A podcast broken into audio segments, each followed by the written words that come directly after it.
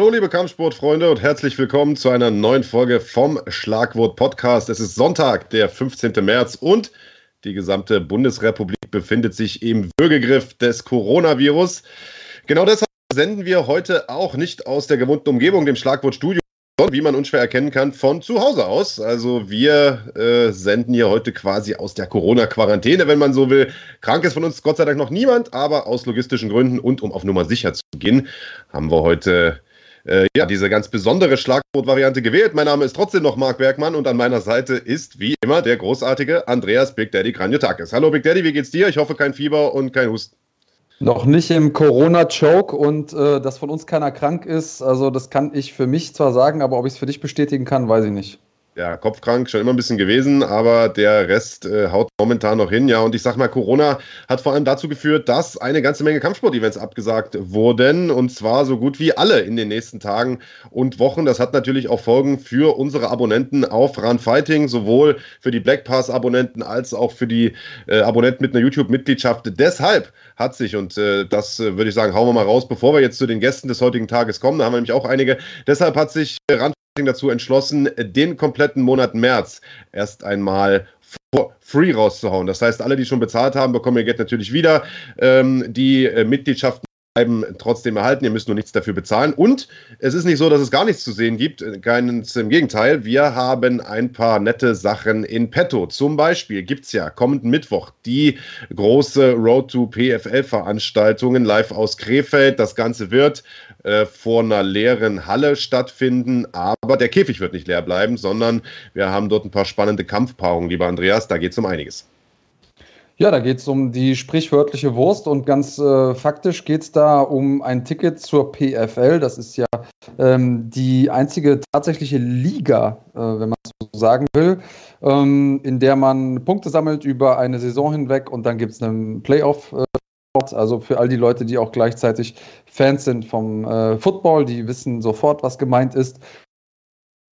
Und, ja, ich bin ja sehr offener äh, Freund äh, und Befürworter des ganzen Formats, weil ich eben mag, dass wenn man gewinnt, äh, ist es eigentlich egal, ob äh, irgendjemandem die Nase passt, die man da mit sich rumträgt. Äh, dann ist man am Ende des Tages an der Spitze und wer an der Spitze steht, der kriegt ja den Topf voller Gold. Und das ist in dem Fall eine Million US-Dollar.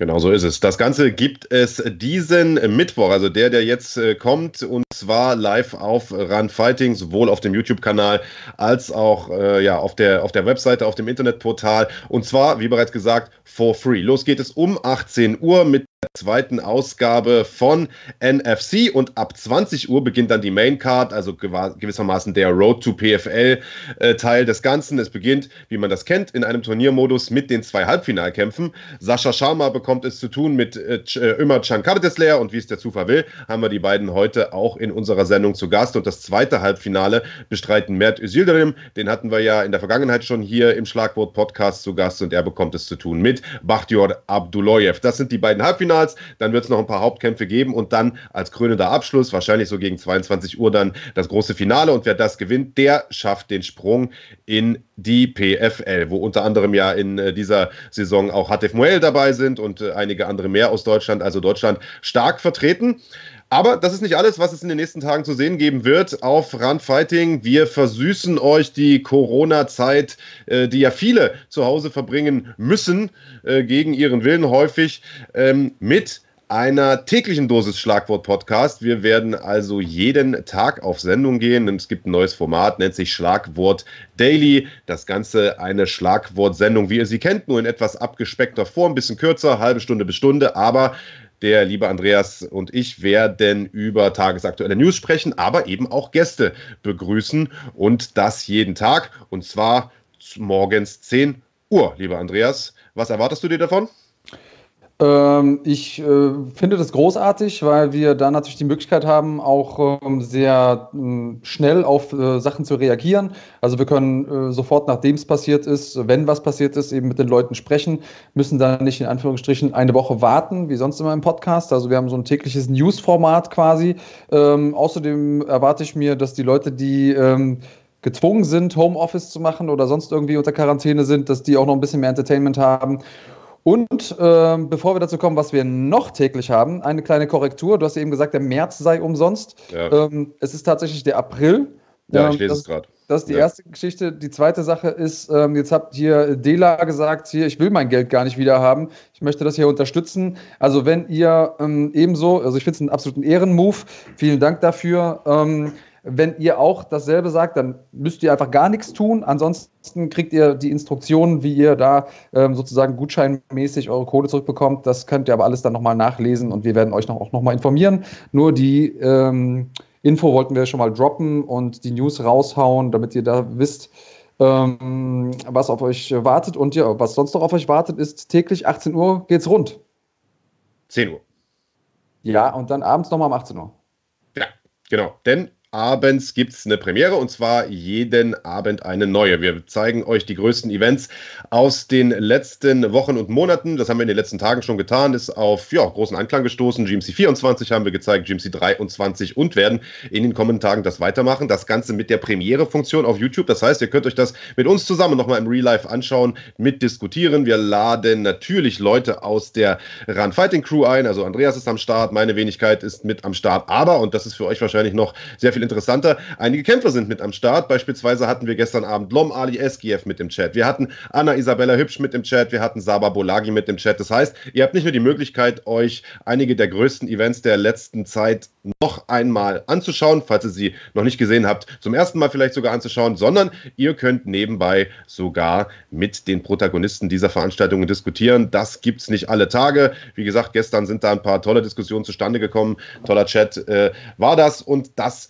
wird es ab jetzt jeden Abend um 18 Uhr geben. Da hat der Herr Kranotakis vollkommen recht. Also, ich fasse nochmal zusammen. Corona-Programm für Run Fighting in den nächsten Tagen und Wochen. Der April ist umsonst für alle, die das möchten. Wie genau das funktioniert, sagen wir in den nächsten Tagen nochmal, kommunizieren wir euch auf jeden Fall. Auf randfighting.de gibt es im Übrigen eine Übersicht über alle Veranstaltungen, die weggebrochen sind durch den Coronavirus. Das war nämlich eine ganze Menge. Glory ausgefallen, One ausgefallen und, und, und. Aber wir wollen nicht darüber sprechen, was weggefallen ist, sondern was es gibt. Und das ist nämlich folgendes. Jeden Abend 18 Uhr ein großer Event im Real Life mit Kämpfern und Moderatoren im Live-Chat. Also da könnt ihr euch rege dran beteiligen. Jeden Morgen 10 Uhr Schlagwort Daily, also eine tägliche Dosis Schlagwort Podcast, wenn man so will. Dazu nach wie vor noch nicht abgesagt und wird es auch nicht, sondern wird äh, stattdessen vor leerer Halle stattfinden. Die Road to PFL diesen Mittwoch live ab 18 Uhr und direkt im Anschluss eine Sondersendung Schlagwort Podcast live aus Krefeld mit den Kämpfern des Abends. Also für die nächsten Tage ist auf jeden Fall äh, genug für Unterhaltung gesorgt. Eine Liga, die ebenfalls äh, den Betrieb weitermacht äh, und vor leeren Hallen veranstaltet hat, zumindest gestern Abend, ist äh, die UFC. Die hat eine große Veranstaltung in Brasilien, lieber Andreas Kranjotakis. Du durftest das Ganze kommentieren. Erzähl mal, was haben wir da gesehen?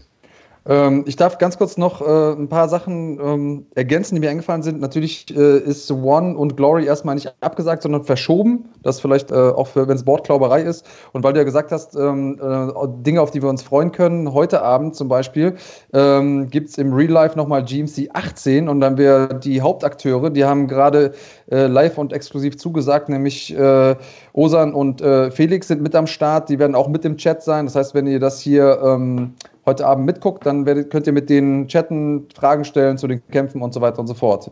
Aber jetzt natürlich äh, zu dem Recap, dafür sind die Leute ja auch gekommen. Ähm, ja, es war auf jeden Fall eine Besonderheit. Erstmal war es ja die erste UFC-Veranstaltung überhaupt ohne Publikum. Noch nicht mal Medienvertreter durften rein in die Halle. Ähm, können wir uns gleich noch darüber unterhalten, warum dann Ringgirls in der Halle sein mussten. Ähm, weiß nicht, also ob man das so vom Notwendigkeitslevel her unbedingt machen muss. Ja, ich sehe schon, dass du deine Augen verdrehst. Ähm, aber also wenn man auf Safety First geht, äh, hätte man darauf vielleicht verzichten können. Okay. Äh, gehen, kommen wir zum sportlichen Teil des Abends. Wo willst du anfangen? Ober, oben oder unten? Mit dem Main Event zuerst? Ist mir Latte. Wie du magst. Ja, also. Äh, dann fangen wir erstmal mit äh, dem großen Aufreger an. Der kam nämlich im Main Event. Kevin Lee, der hatte ja gerade so die, äh, ja, den, die Performance seiner Karriere hingelegt, sage ich mal. Ähm, hatte da gerade einen Headkick K.O. ausgepackt. Der ist eigentlich ja bekannt als bärenstarker Ringer.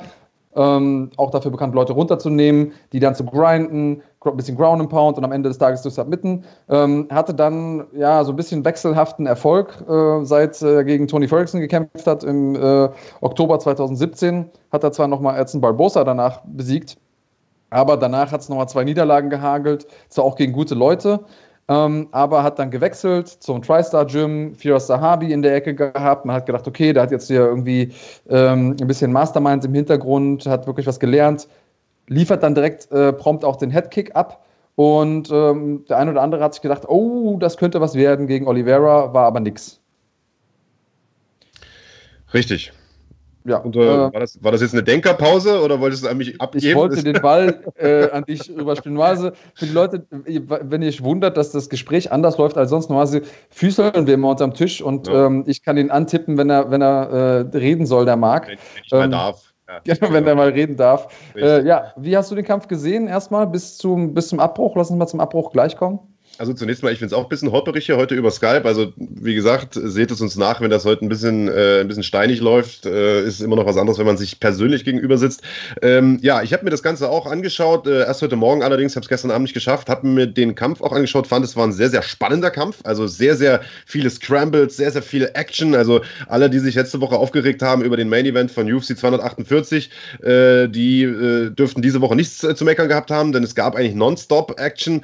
Ähm, aber ich fand, dass äh, Kevin Lee irgendwie nie so richtig in den Kampf reingefunden hat. Charles Oliveira war auch deutlich größer. Man muss dazu sagen, Kevin Lee hat auch sein Gewicht nicht geschafft, hat irgendwie ähm, ja, ein gutes Kilo Übergewicht äh, auf der Waage ge gehabt am, am Tag vorher.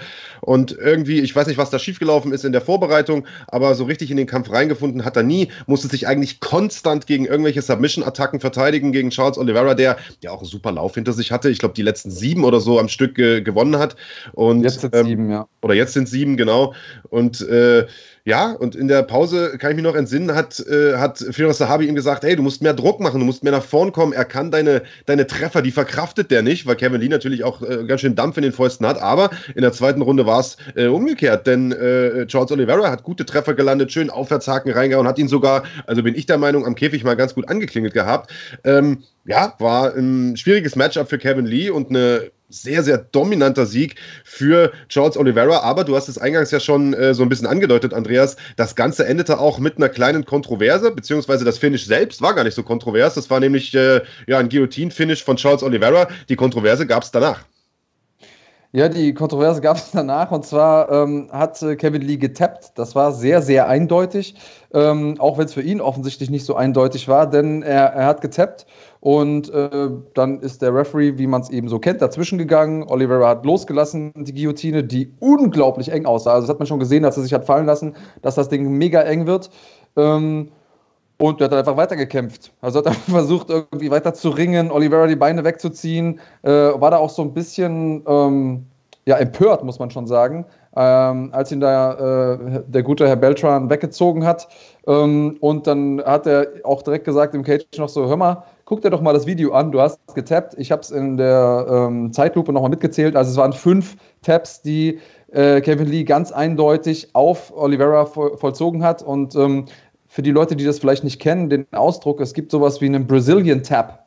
Ähm, und ähm, das ist, das nennt man im Prinzip die, äh, diese Verhaltensweise, wo man einfach einmal kurz auf den, auf den Gegner tipp, äh, tippt und der dann denkt, okay, der hat getappt, es ist aber doch kein eindeutiges Signal und wenn man Glück hat, sieht es der Referee nicht ähm, und dann lässt der Gegner los und dann kann man nochmal raus. Ähm, das ist natürlich blöd, wenn man fünfmal tappt, weil das ist dann schon sehr, sehr eindeutig.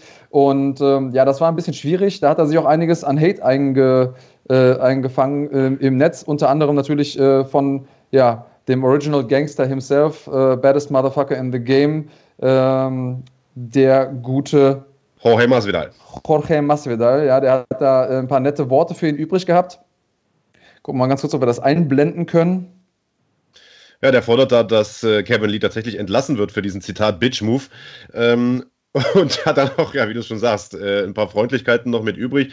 Äh, jetzt weiß ich natürlich nicht so genau, äh, wie es gelaufen ist. Ich habe es mir in der Zeitlupe nochmal angeschaut. Wir können ja hier auch mal reinschauen. Wir haben die Szene nach dem Tab, also mhm. die Szene, wie Kevin Lee versucht da noch, äh, ja, ich sag mal, noch weiter zu ringen.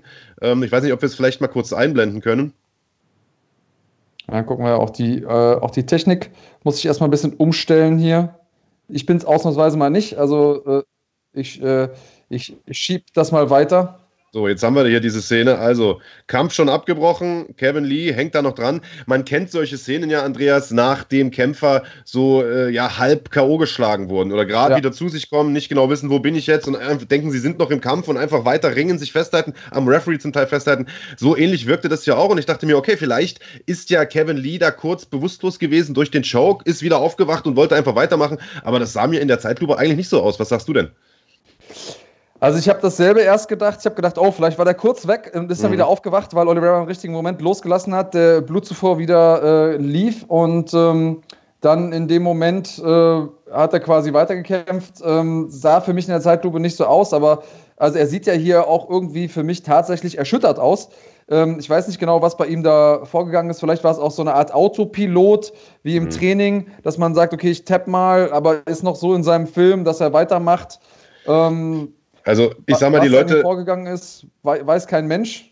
Die Leute in den sozialen Medien haben verschiedene äh, Theorien. Also äh, ich habe zum Beispiel gelesen, äh, er dachte vielleicht, weil eh keiner in der Halle war, sieht auch keiner den Tab. das ist natürlich ja. eine Theorie äh, bei uns das im Chat. Eine Theorie. Kann man mal ausprobieren auf jeden Fall. Er hat das nicht ist ja so, auch ein Novum gewesen. Hat nicht so gut geklappt. Bei uns im Chat sagt Pierre, man munkelt, er hat ihm fünfmal auf die Schulter geklopft, äh, sozusagen anerkennend für die gute Guillotine. Und äh, T-Bag The Notorious sagt, das war kein Tab, das war ein Klatscher, um Schaden zu machen. Also man weiß es nicht genau, was es da mit auf sich hatte. Für mich war das ein klarer Tab und damit ein klarer Sieg für Charles Oliveira, der damit also spätestens jetzt den Sprung in die Top 10 eigentlich geschafft haben müsste.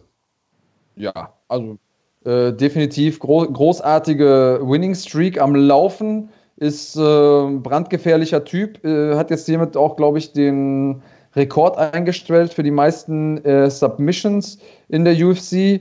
14 äh, Stück. Äh, das ist schon, ja, sag ich mal, äh, ansehnlich. Außerdem die meisten Guillotine-Siege in der UFC-Geschichte.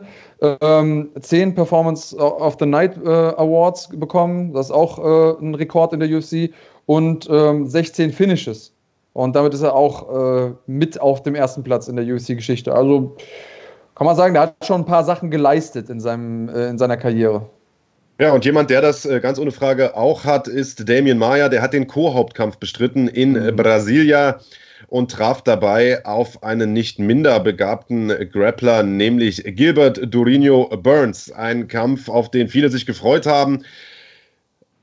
Im Vorfeld wurde das Ganze so ein bisschen so bewertet, dass wenn der Kampf auf den Boden geht, Damien Meyer die Nase vorne hat, der ist einfach ein absoluter Grappling-Virtuose. Vielleicht für alle, die die beiden nicht kennen, beide sind mehrfache BJJ-Weltmeister, aber Meyer eben der ja, verdientere Grappler. Gilbert Burns vielleicht der bessere Allrounder, der mit dem größeren Dampf, äh, mit dem äh, größeren Dynamit in den Fäusten. Und am Ende äh, ja, hat sich diese Einschätzung auch bewahrheitet. Wir haben ein paar Scrambles auf dem Boden gesehen. Äh, wir haben ein paar wirklich gute Szenen auch von Gilbert Burns gesehen. Am Ende war es aber tatsächlich tatsächlich das Dynamit in den Fäusten, das den Kampf entschieden hat, Andreas. Ja, und er hat dann äh, nach dem Kampf was Spannendes gesagt im Interview. Er hat gesagt, meine Coaches haben es vorhergesagt, du sollst nicht mit viel Kraft schlagen, sondern du sollst dich einfach auf die Geschwindigkeit konzentrieren. Ähm, und das war es auch. Es war also perfekt. Er ist, ähm, in dem Moment hat er, als ähm, Maya nach vorne kam, hat er geblockt und dann einfach den, äh, die linke Hand als, als kurzen Haken geschlagen, ähm, kurz, aber extrem schnell. Das Ding hat perfekt getroffen ähm, am Kinn und vielleicht kleine Anekdote aus, äh, aus meiner Kampfsportlaufbahn. Mein allererster K.O., den ich überhaupt jemals im Sparring erzielt habe, den habe ich auch so erzielt. Und ich war so verwundert, dass der, mein Gegenüber K.O. gegangen ist, weil wir wollten eigentlich nur eine leichte Sparringsrunde machen. Ähm, und da habe ich, hab ich das erste Mal gemerkt, dass die Schläge, die richtig hart ankommen, gar nicht die sind, die man äh, mit viel Druck raushaut, sondern genau die, wo man einfach die Hände fliegen lässt.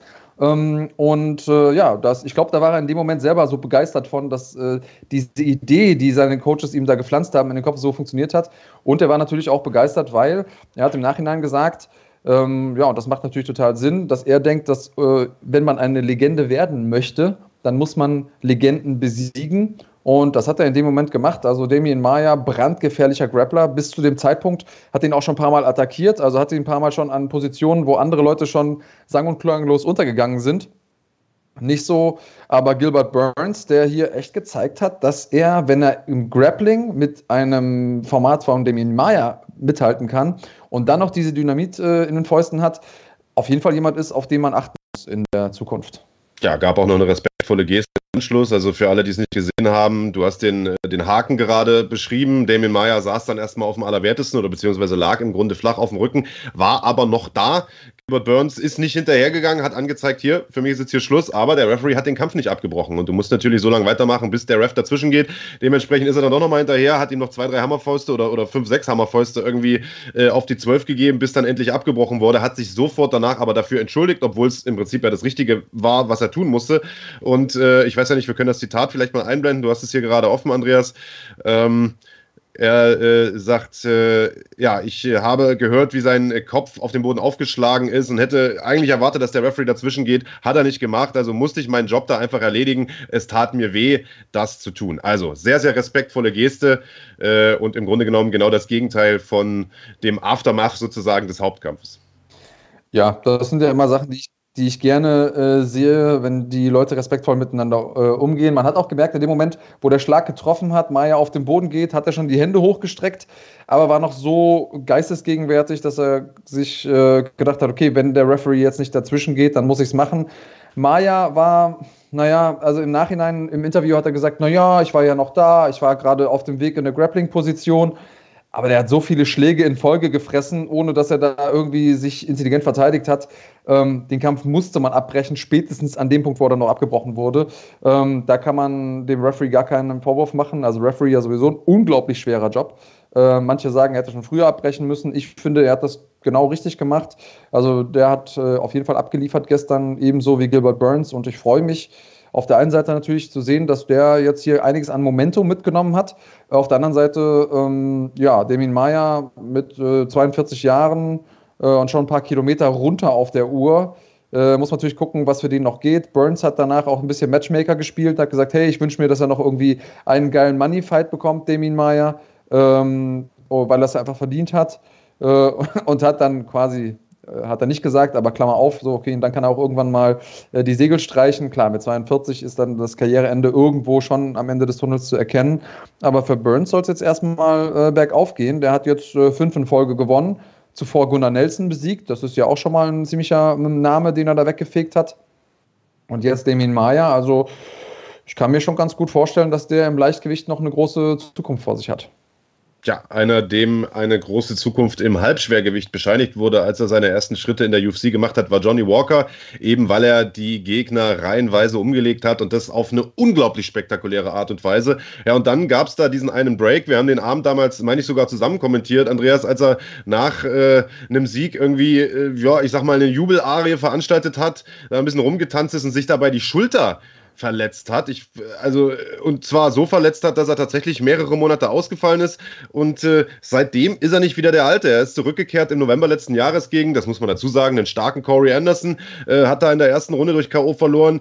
Äh, hat da draus dann ja, seine Lehren gezogen, ist äh, nach Kanada gegangen, ins Gym von äh, Firas Sahabi, ins TriStar. Eins der besten Gyms weltweit und vor allen Dingen ein Gym, das dafür bekannt ist, Kämpfern eine Strategie zu verpassen, die auf sie maßgeschneidert ist. Etwas, von dem man immer dachte, dass es genau das ist, was in Johnny Walker fehlt, der ja so ein ungeschliffener Rohdiamant war. Und äh, jetzt gab es einen Kampf gegen den erfahrenen Ukrainer Nikita Krylov, aber der lief auch nicht besser, Andreas. Der lief nicht besser, ja, vielleicht auch ähm, das nochmal als Ergänzung. Also ähm, Johnny Walker war ja auch, wenn man ihn auf sein Training angesprochen hat, immer einer, der gesagt hat, naja, ich bin mal hier, ich bin mal da, ich tue ein bisschen durch die Welt, so ein bisschen Lifestyle, so ein bisschen wie er seinen Einlauf gestaltet. So hat er auch sein Training gestaltet. Also ähm, ein bisschen auch so nach, nach Gefühl gegangen und äh, nach dem Lustprinzip. Ähm, deswegen hat man schon gedacht, hey, das wird ihm wahrscheinlich ganz gut tun. Ähm, auch da vielleicht nochmal kurz Klammer auf, Firas Sahabi, für den war das gestern äh, kein guter Abend. Also sowohl Johnny Walker als auch äh, sein Zögling im Hauptkampf, äh, Kevin Lee, haben da irgendwie den kürzeren gezogen. Und äh, Johnny Walker sah überhaupt nicht gut aus. Äh, Krylov, klar, der hatte am Anfang erstmal mit diesem frühen Sturm zu kämpfen und mit der unorthodoxen Art von Johnny Walker, aber unglaublich starkes Grappling gezeigt. Also der war gefährlich, egal äh, wo und wie er war. Johnny Walker hat gezeigt, dass er schon gute Fundamentals hat am Boden. Also ist ein, auf jeden Fall ein Bodenkämpfer, ähm, den man respektieren muss. Aber gegen einen ja, Virtuosen am Boden wie Krylov, der ja, 15 Submissions schon in seiner Profikarriere ähm, bei 27 Siegen hat, ähm, hat es dann doch nicht gereicht. Der auch ringerisch, muss ich sagen, extrem on point war. Der hat genau die Dinge gemacht, ähm, die man machen musste, hat da Krylovs Bein immer wieder isoliert ähm, am Cage, dass äh, der das strecken musste und nicht so richtig wieder hochgekommen ist. Also der war taktisch einfach perfekt eingestellt, hat mit Sicherheit nicht den das große Feuerwerk ähm, abgeliefert, das vielleicht die ein oder anderen Leute erwartet hätten. Das war auch sein erster Sieg, der nicht vorzeitig war. Also zu, zuvor hatte er 26 Siege, 26 Finishes. Ähm, das war jetzt das erste Mal, dass er über die Zeit gegangen ist, aber gegen einen brandgefährlichen Johnny Walker will ich ihm das mal nachsehen ja, ist da relativ konservativ vorgegangen. Also sofort den Takedown gesucht, das über drei Runden hinweg, was natürlich auch Sinn macht, denn, und das haben die Kommentatoren ja auch gesagt, also die, die US-Kollegen von dir, ähm, äh, dass eine Aktion ja reicht von einem Johnny Walker. Und da macht es natürlich durchaus Sinn, äh, da ein bisschen vorsichtiger zu kämpfen und ich sag mal, den Sieg nach Hause zu grinden. Äh, das hat Krylov getan. Guter Sieg für ihn. Bin mal gespannt, wie es jetzt mit Johnny Walker weitergeht, von dem ja einige vor, ich sag mal, einem halben Jahr noch dachten oder vor einem Jahr, äh, das wird mal äh, ein zukünftiger Champion. Ähm, der muss sich jetzt doch relativ weit erstmal hinten anstellen. Ja, und das ist für mich einer dieser Kämpfer, einer dieser Karrieren, wo man merkt, wenn die Kämpfer einmal ein Momentum haben, wenn die so eine Siegesserie haben, wenn die so eine Erfolgssträhne haben, die ja Johnny Walker hatte. Also der ist in der UFC eingeschlagen wie eine Bombe. Ich kann mich an kaum jemanden erinnern, bei dem das so war. Der hat sich erstmal über eine Punktentscheidung äh, qualifiziert bei der äh, Dana White's Tuesday Night Contender Series und dann hat er einfach Khalil, Khalil Roundtree K.O. geschlagen in der ersten Runde mit einem Ellenbogen, dann mit einer Spinning Backfist Justin Ledditz erledigt und dann noch Misha Sirkunov, der ja auch kein Kind von Traurigkeit ist, mit einem Flying Knee umgenietet und natürlich sagen die Leute dann, okay, der macht irgendwie drei Kämpfe in der UFC, haut da drei echt gute Kämpfer weg und das alles unter drei Minuten, der Typ ist eine absolute Granate. Und dann macht er dieses eine Ding, wo er, wo er selber sein größter Gegner ist. Also macht er diesen komischen Breakdance-Move, ähm, bricht sich dabei die Schulter oder, oder macht was in seiner Schulter kaputt und dann kommt er zurück und ist einfach nicht mehr derselbe. Ähm, und das ist äh, für mich einfach nochmal einmal ein Beweis dafür, dass wenn man im, in der richtigen Stimmung ist, im richtigen Groove ist, ganz anders kämpfen kann, als wenn man viele Dinge hat, über die man nachdenkt und einfach nicht in dem richtigen State of Mind ist. Ich meine, da renne ich bei dir ja auch offene Türen ein. Du bist ja quasi der ähm, der Experte schlechthin auf dem Gebiet. Hast du nicht auch ein Buch über sowas geschrieben? Ja, da gibt es was zu kaufen. Könnt ihr euch, könnt ihr euch besorgen. Das äh, Buch Der Erfolgsmuskel von meiner Wenigkeit und äh, dem großartigen Dr. Christian Reinhardt, der äh, der eigentliche Experte auf dem Gebiet des Mentalcoachings ist. Ähm, ein Thema, das ja immer wichtiger wird. Ja, also tolle Veranstaltung gewesen. Ich denke, den Strich kann man äh, drunter ziehen. Oder magst du noch über was anderes sprechen von UFC Brasilia? Ja, also eine, äh, eine kleine Sache, die hat mir wirklich, äh, ich muss nicht sagen, das Schmunzeln auf die Lippen getrieben, sondern ich habe lauthals gelacht im Studio. Ähm, die Leute waren leider nicht mehr on air, als das passiert ist. Und zwar ähm, Moicano gegen Hatzovic, das war das erste Finish des Abends, also auch auf der kompletten Undercard, alles über Decisions. Ähm, und dann ging das aber auch ratzefatze schnell, 44 Sekunden hat äh, Moicano nur gebraucht, um Hatzovic zu tappen. Und äh, daraufhin hat er äh, im Anschluss gesagt, äh, ja, Mensch, hätte auch noch gerne weitergekämpft, äh, Moicano. Und Hatzovic sagt, er hätte mich nicht tappen sollen. Aber das kam so aus der Pistole geschossen. ähm, ja. Und da, das war einfach für mich so, das äh, ja, war, war für mich so, so eine absolute Situationskomik. und selbst Moicano war in dem Moment da, stand dann da und hat gesagt, ja, äh, das war echt ein guter Spruch, Mann. also die ja, beiden waren also, noch richtig aufgepumpt von dem, von dem Kampf. Also die waren beide noch so, okay, gleich geht's los, aber da war der Kampf schon vorbei. Äh, für mich auf jeden Fall einer der witzigsten Momente, die ich so erlebt habe als Kommentator live. Also ich bin auch froh, dass die sich da tatsächlich noch so ja, die Hände geben und äh, noch ein paar Scherze austauschen können. Denn direkt nach dem Sieg von Moicano sah das nicht so aus. Der ist nämlich stehen geblieben über, über Hatzovic, ja. hat ihm da noch äh, ja, ein paar nette Worte zugerufen und er saß da aus nach äh, Schubserei. Die gab es zum Gott, äh, ja, Gott sei Dank nicht, die gab es zum Glück nicht und äh, alles ist da glimpflich abgelaufen. Ja, es ist äh, eine UFC-Veranstaltung gewesen, wie wir sie so noch nicht gesehen haben, nämlich komplett ohne Publikum. Ähm, war mal eine ganz besondere Geschichte. Jetzt haben wir hier im Chat schon äh, ein paar Fragen, ob es denn äh, in Zukunft weiterhin UFC-Veranstaltungen geben wird. Also die große Frage dreht sich natürlich um den Kampf zwischen Khabib Nurmagomedov und Tony Ferguson, der schon viermal angesetzt war, viermal ausgefallen ist und jetzt äh, das Ganze schon wieder wackelt äh, durch die ganze Corona-Krise. Dana White hat zwar gesagt, nee, äh, findet alles statt. Man hat jetzt äh, schon ein paar Events verschoben, also von den ursprünglichen Veranstaltungsorten hin ins Performance Center der UFC, in den sogenannten UFC Apex, wie man es nennt. Die haben ja dort ein eigenes kleines, äh, eine eigene kleine Arena. Aber jetzt äh, spielt da die Sportbehörde von Nevada, also vom Bundesstaat Nevada, ein bisschen äh, nicht mit und äh, könnte da dazwischen gerätschen. Andreas, wie ist denn der neueste Stand der Dinge? Wie sieht es aus mit den kommenden UFC-Veranstaltungen? Also Stand der Dinge ist, ähm, jetzt erstmal steht ja UFC London an. Das wird auf jeden Fall nicht in London stattfinden, das ist schon mal klar. Die UFC arbeitet mit Hochdruck daran, eine Location zu finden und genauso ist es auch mit allen anderen Events, die gerade anstehen. Also ähm, UFC Columbus äh, und Portland werden nicht mehr äh, im äh, Apex äh, stattfinden. Also Las Vegas hat gesagt, erst, bis auf weiteres erstmal gar nichts hier bei uns, was mit Kampfsport zu tun hat.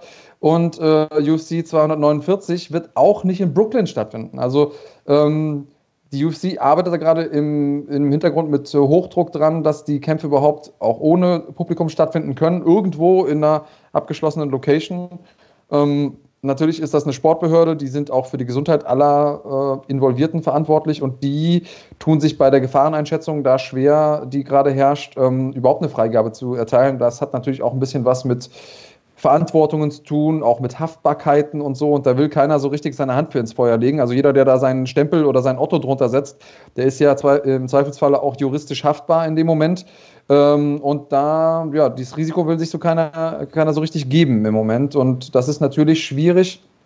Ähm, ja, da jetzt auch das Richtige zu machen. Ich meine, wir waren alle in so einer Situation noch nicht. Ähm, diese Gefahreneinschätzung, und das hat ja jeder vielleicht für sich selber im, im, Alltag so erlebt schon, die Gefahreneinschätzung ist ja gar nicht so einfach. Also soll ich jetzt das Toilettenpapier horten oder nicht? Oder dann doch lieber die Nudeln? Oder soll ich einfach komplett entspannt mit der Sache umgehen, weil ich ja eh nicht zu, ähm, zu der Risikogruppe gehöre? Also das sind ja alles so private Abschätzungen, die man alle im kleinen Rahmen trifft. Aber wenn man dann große Veranstaltungen und auch, ich meine, die bewegen da ja Millionen, äh, ähm, die auch irgendwie relevant sind in dem Kontext, das ist also keine leichte Entscheidung da vielleicht für die Fans, also alle Beteiligten arbeiten daran, ebenso wie wir bei Runfighting versuchen, euch irgendwie trotzdem zu versorgen mit, mit News, mit Entertainment und so. Genauso ist auch die UFC gerade dran und probiert, äh, das Möglichste zu machen. Bellator hat es anders gemacht. Die haben gesagt, wisst ihr was, wir streichen komplett die Veranstaltung. Unser ja, deutsches Aushängeschild, Daniel Weichel, hat ja am Freitag ähm,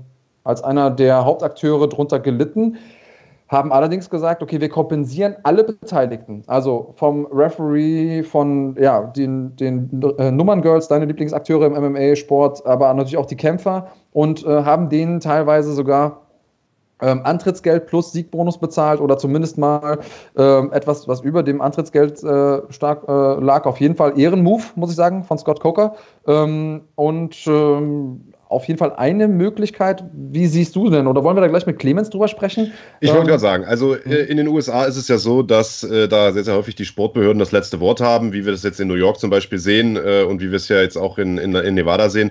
Äh, in Deutschland ist das nicht so. Da gibt es keine Sportbehörde, die MMA-Veranstaltungen überwacht. Hier tun das, zumindest bei seriösen Veranstaltungen, die Verbände äh, und einen, der da in diesem Thema richtig tief drinsteckt, weil er nämlich der Verbandspräsident ist, der GEMAF des größten deutschen MMA-Verbandes das ist Clemens Werner, den haben wir heute zu Gast und zwar in wenigen Augenblicken. Wir machen eine ganz kurze Pause und werfen nochmal einen kurzen Blick auf das bereits angekündigte Road to PFL Turnier kommenden Mittwoch in Krefeld. Das dauert ungefähr 30 Sekunden und dann ist der Clemens Werner unser erster Gast heute hier bei uns und mit dem werden wir natürlich über Corona sprechen, über vieles andere mehr. Also bleibt dran, bis gleich.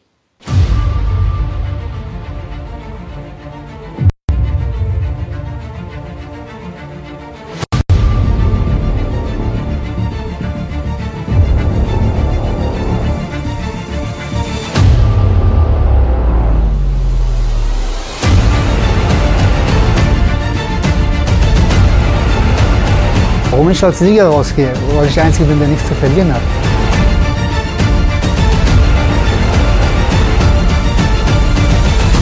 One billion dollars.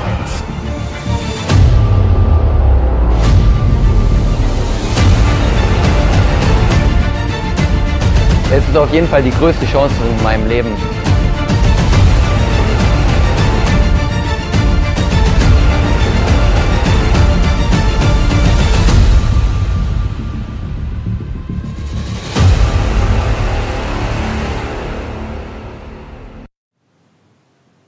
So, da sind wir zurück äh, beim Schlagwort Podcast. Heute Corona-Sondersendung, wenn man so möchte. Und unser erster Gast ist Clemens Werner, Präsident des, äh, der German Mixed Martial Arts Federation. Clemens, sei gegrüßt und schön, dass du da bist. Ja, vielen Dank, dass ich da sein darf. Also zumindest digital da bist, möchte ich mal sagen. Ursprünglich wärst du heute Studiogast gewesen, aber in solchen Zeiten äh, machen wir das mal lieber aus dem sicheren Wohnzimmer heraus. Äh, für alle, die nicht wissen, was die GEMAF ist, also viele unserer Zuschauer kommen ja eher aus der UFC, kennen sich mit deutschem MMA auch noch gar nicht so gut aus. Erzähl mal ein bisschen, was genau ist die GEMAF äh, und was genau ist deine Position? Was genau macht die GEMAF denn eigentlich? Genau, also die GEMAF ist ein deutscher MMA-Verband oder der deutsche MMA-Verband und ähm, wir sorgen eigentlich dafür, dass der ganze Sport langsam strukturierter wird. Also wir veranstalten selber Veranstaltungen, wir bilden Offizielle aus, wir bilden Trainer aus, ähm, damit das ganze Konzept MMA, sage ich mal, in Deutschland eine Struktur bekommt und nicht dieses, ich sag mal, dieses typische unregulierte Hinterhofschlägerei-Image äh, hat, sondern dass wir wirklich zeigen, okay, hier stecken Konzepte hinter, hier steckt Struktur hinter. Wir haben ausgebildete Leute, wir haben ausgebildete Ärzte. Die Veranstaltungen laufen nach hohen Standards ab. Und das ist eigentlich so unser Hauptziel, dass man damit auch dann nach und nach das Image verbessert. Zukünftig vielleicht auch äh, die Möglichkeit hat, in DOSB zu kommen, also im Deutschen Olympischen Sportbund. Da sind wir sicherlich noch ein Stückchen weg, ja, muss ich gar nicht drum herum reden. Aber es geht alles in die richtige Richtung. Wir wachsen stark und ähm, ja, Jetzt sind wir leider natürlich alle ein bisschen ausgebremst durch Corona. Wir mussten auch unsere eigenen Meisterschaften jetzt erstmal canceln. Natürlich, ähm, Sicherheit geht vor. Aber wir hoffen natürlich, dass dann trotzdem vielleicht ab dem zweiten Halbjahr das alles wieder ein bisschen Normalität annimmt. Ja, das wollen wir doch hoffen. Und äh, du sprichst den DOSB an. Natürlich äh, ist Olympia jetzt erstmal noch in weiter Ferne, aber ich glaube, äh, gerade was den MMA-Sport angeht,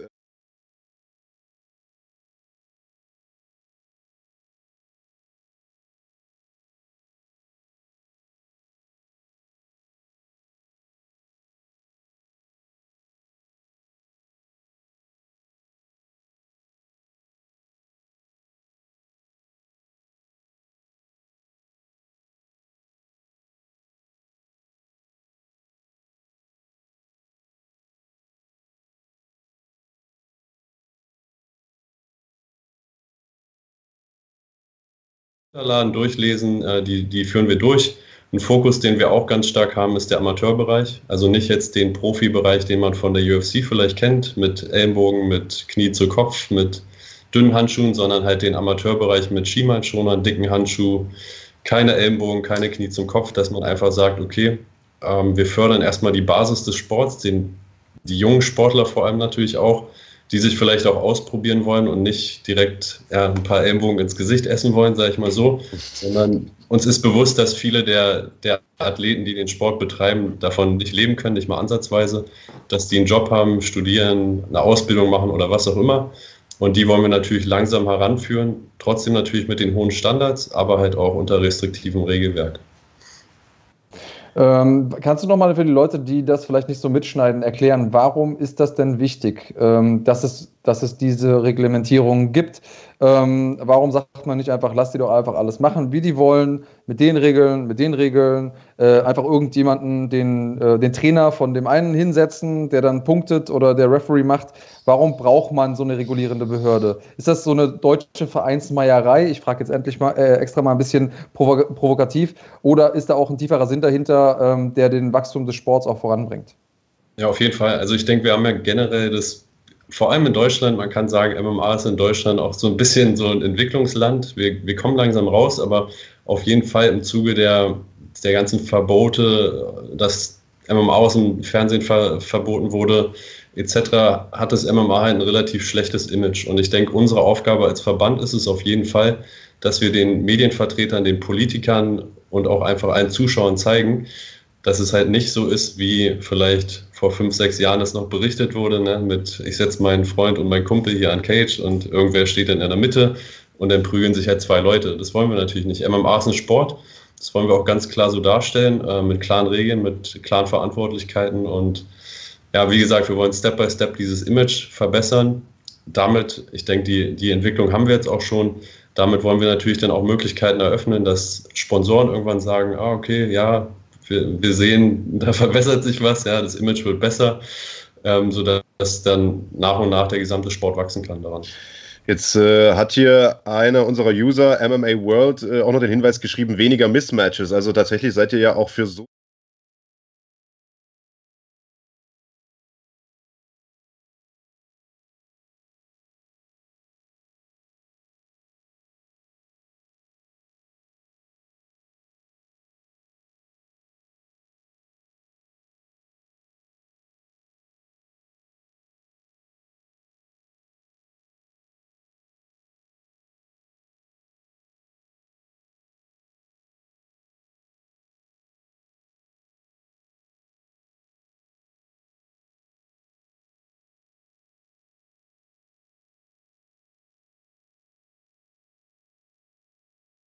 Auch wenn wir jetzt mit externen Veranstaltern, sage ich mal, arbeiten, dann achten wir auf jeden Fall darauf, wer da kämpft. Also einerseits checken wir die so ein bisschen auf ihren Background. Ja, wir wollen jetzt auch nicht, Stichwort Rechtsextremismus, Linksextremismus, generell Extremismus.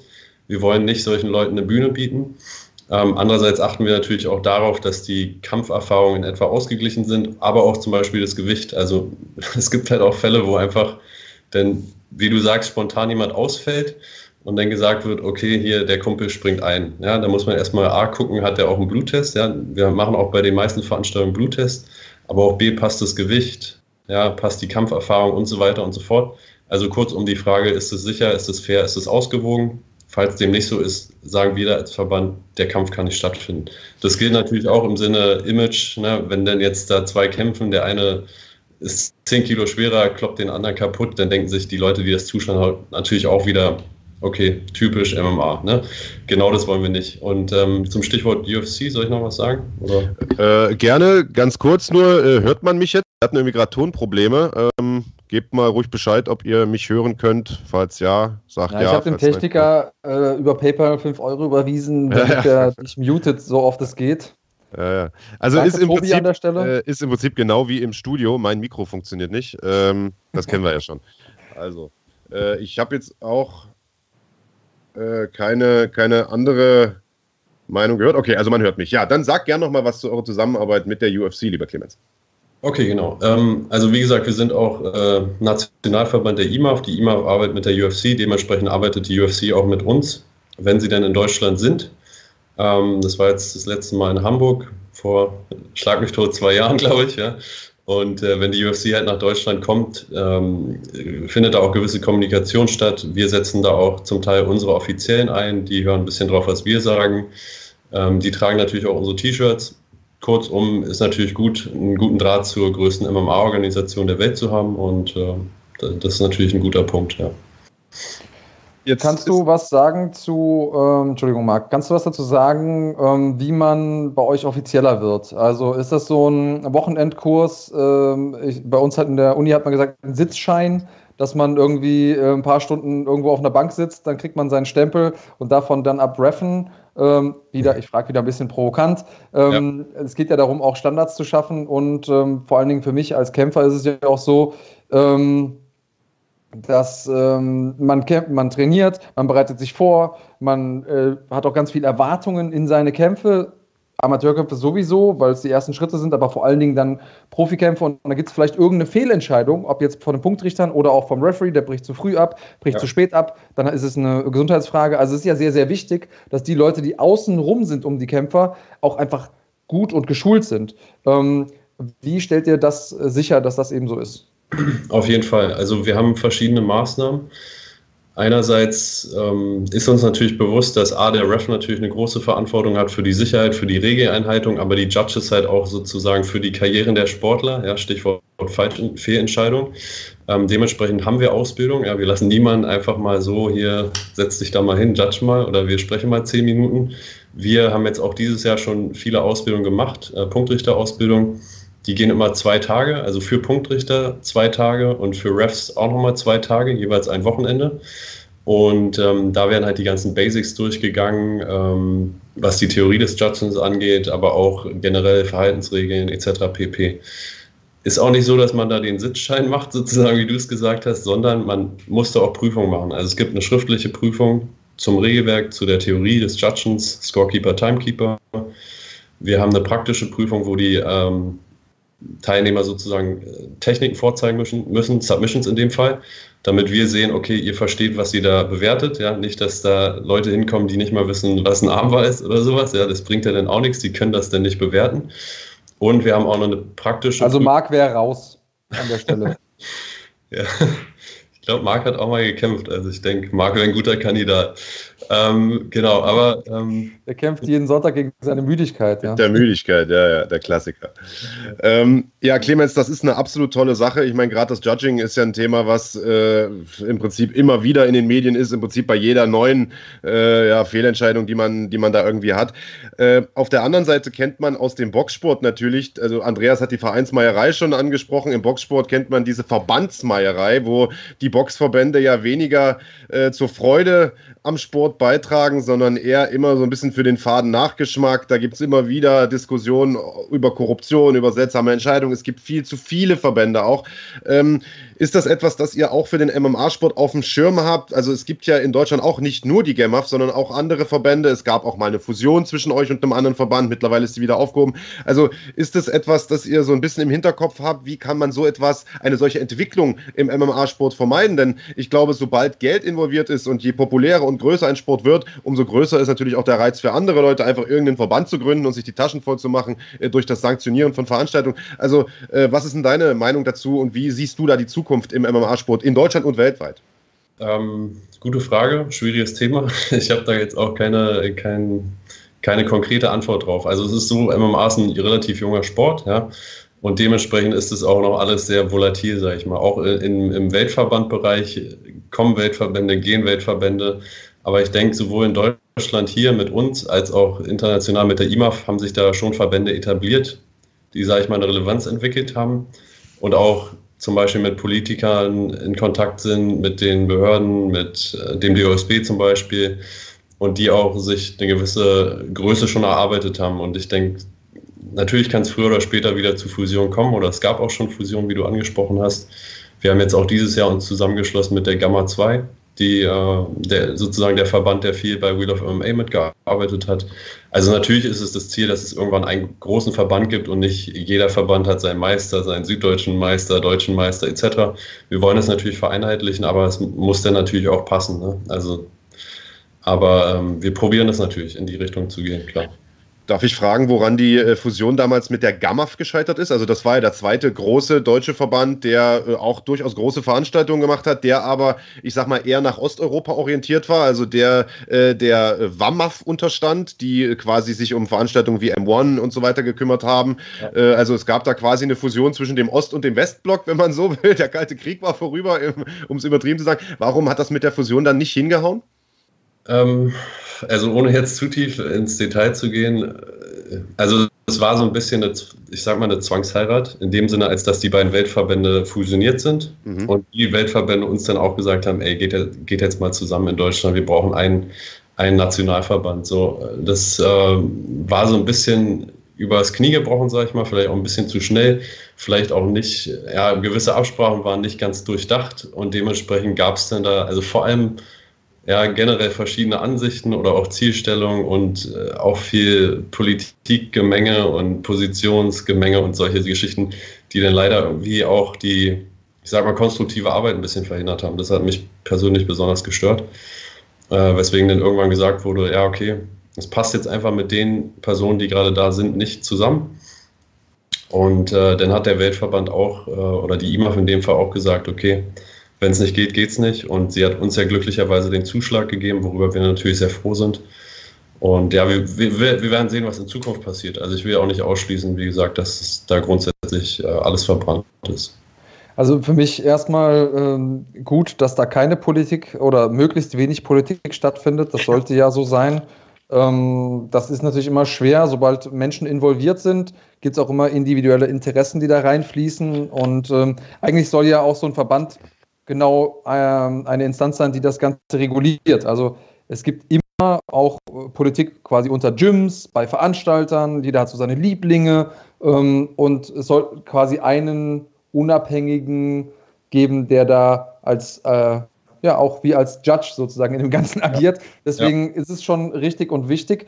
Habt ihr, ähm, und ich würde gerne zwei Fragen stellen, Ähm, die eine kommt von mir und äh, das ist nämlich die Frage danach, habt ihr irgendwelche Regularien innerhalb der GEMAF, die das eben schützen? Also angenommen, keine Ahnung, dein Schwibschwager fängt jetzt an zu kämpfen und ähm, gäbe es da irgendeinen Mechanismus, der verhindert, dass, dass du den bevorteiligst?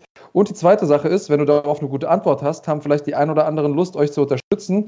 Unser ähm, Premium-User äh, Hans Dampf fragt nämlich, wie kann man euch denn als MMA-Fan unterstützen? Also gibt es da Möglichkeiten und wenn ja, welche? Alles klar.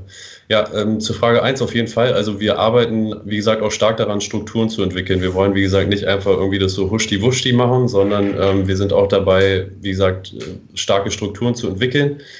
Dementsprechend haben wir auch oder sind gerade dabei, so ein Code of Conduct zu arbeiten, falls euch das was sagt. Also Verhaltenskodex grund, grundsätzlich einfach der auch regelt, zum Beispiel, wie innerhalb des Verbandes gearbeitet werden soll. Stichwort na, Interessenskonflikt, Vetternwirtschaft, all diese schönen Geschichten, die wir natürlich verhindern wollen. Ähm, auch wenn es zum, zum Beispiel ums Judgen oder offiziellen Wesen geht, was ja auch primärer Punkt im Verband ist, sage ich mal, ähm, schauen wir natürlich darauf, dass es keine Interessenskonflikte gibt. Also nicht von den Personen selbst, aber auch von der Außenwirkung her. Ja? Also wir würden jetzt nicht, wenn es sich äh, auf jeden Fall vermeiden lässt, einen guten Freund von, vom Kämpfer judgen lassen, um einfach zu verhindern natürlich, dass da irgendwer sagt, ey, hier, die haben noch ein Facebook-Foto zusammen oder irgendwas in der Art.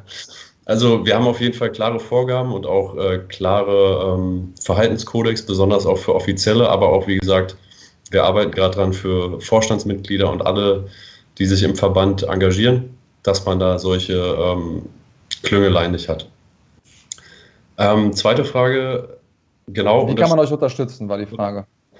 Ähm, wir haben jetzt noch kein Instrument, also wir arbeiten oder wollen auf jeden Fall eine Fördermitgliedschaft entwickeln, wo Leute uns einfach als Einzelperson oder wie auch immer oder als Unternehmen unterstützen können, indem sie sagen, okay, ich fördere euch jetzt mal mit 50 Euro im Jahr oder irgendwas in der Art.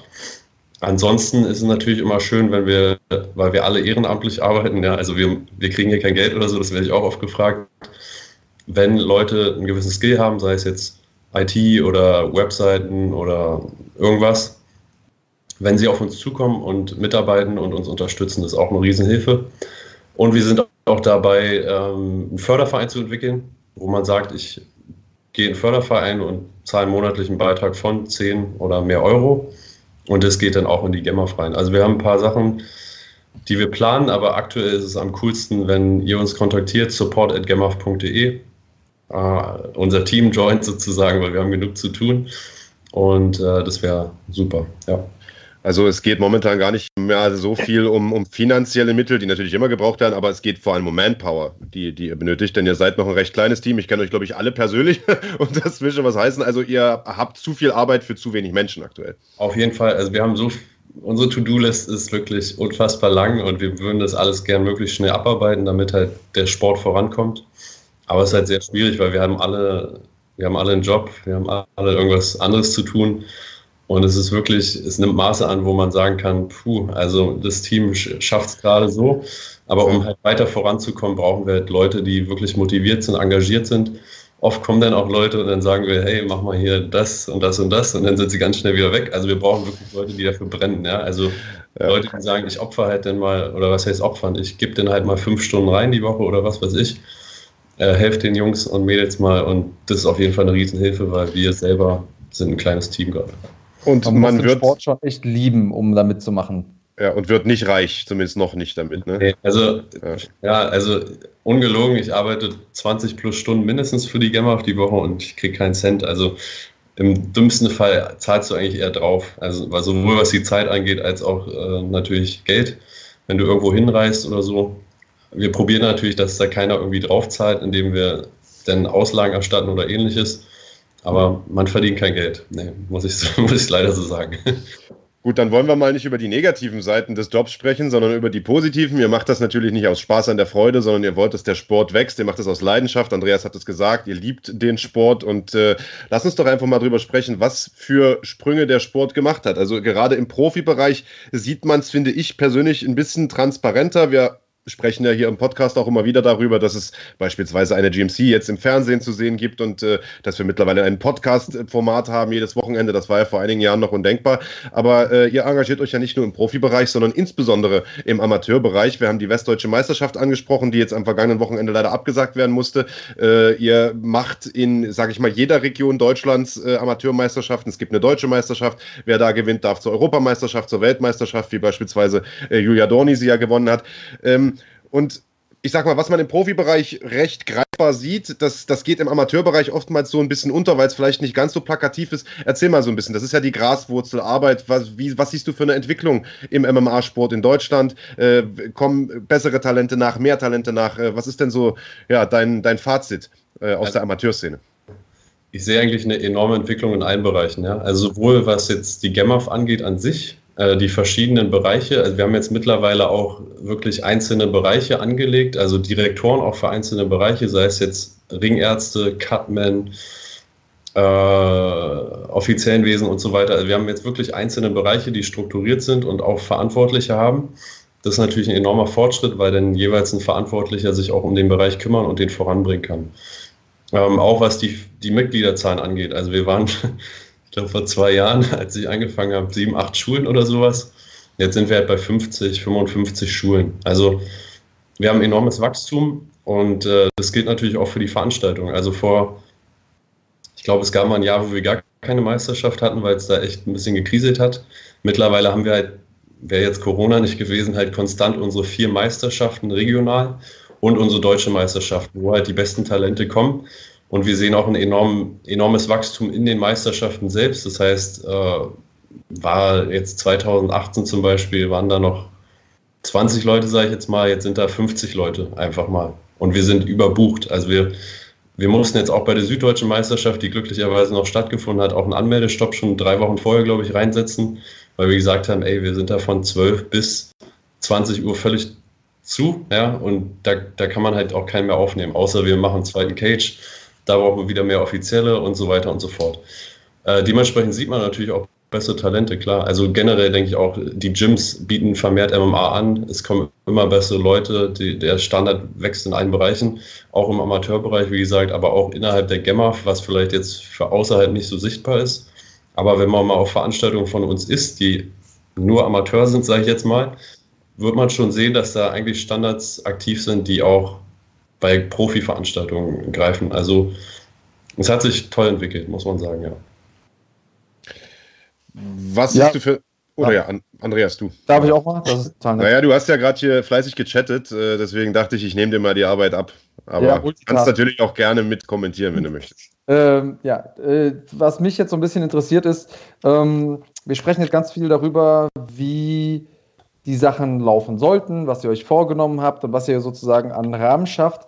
Lass uns doch mal über die Sachen sprechen, wo es nicht so cool läuft. Also was passiert zum Beispiel, ich war selber mal in der Situation, wenn es, ähm, du hast es eben selber gesagt, Fehlurteile gibt. Also wir sind alle Menschen, auch eure Punktrichter sind Menschen, auch eure Referees sind Menschen. Da hat ein Referee zu früh abgebrochen, zu spät abgebrochen.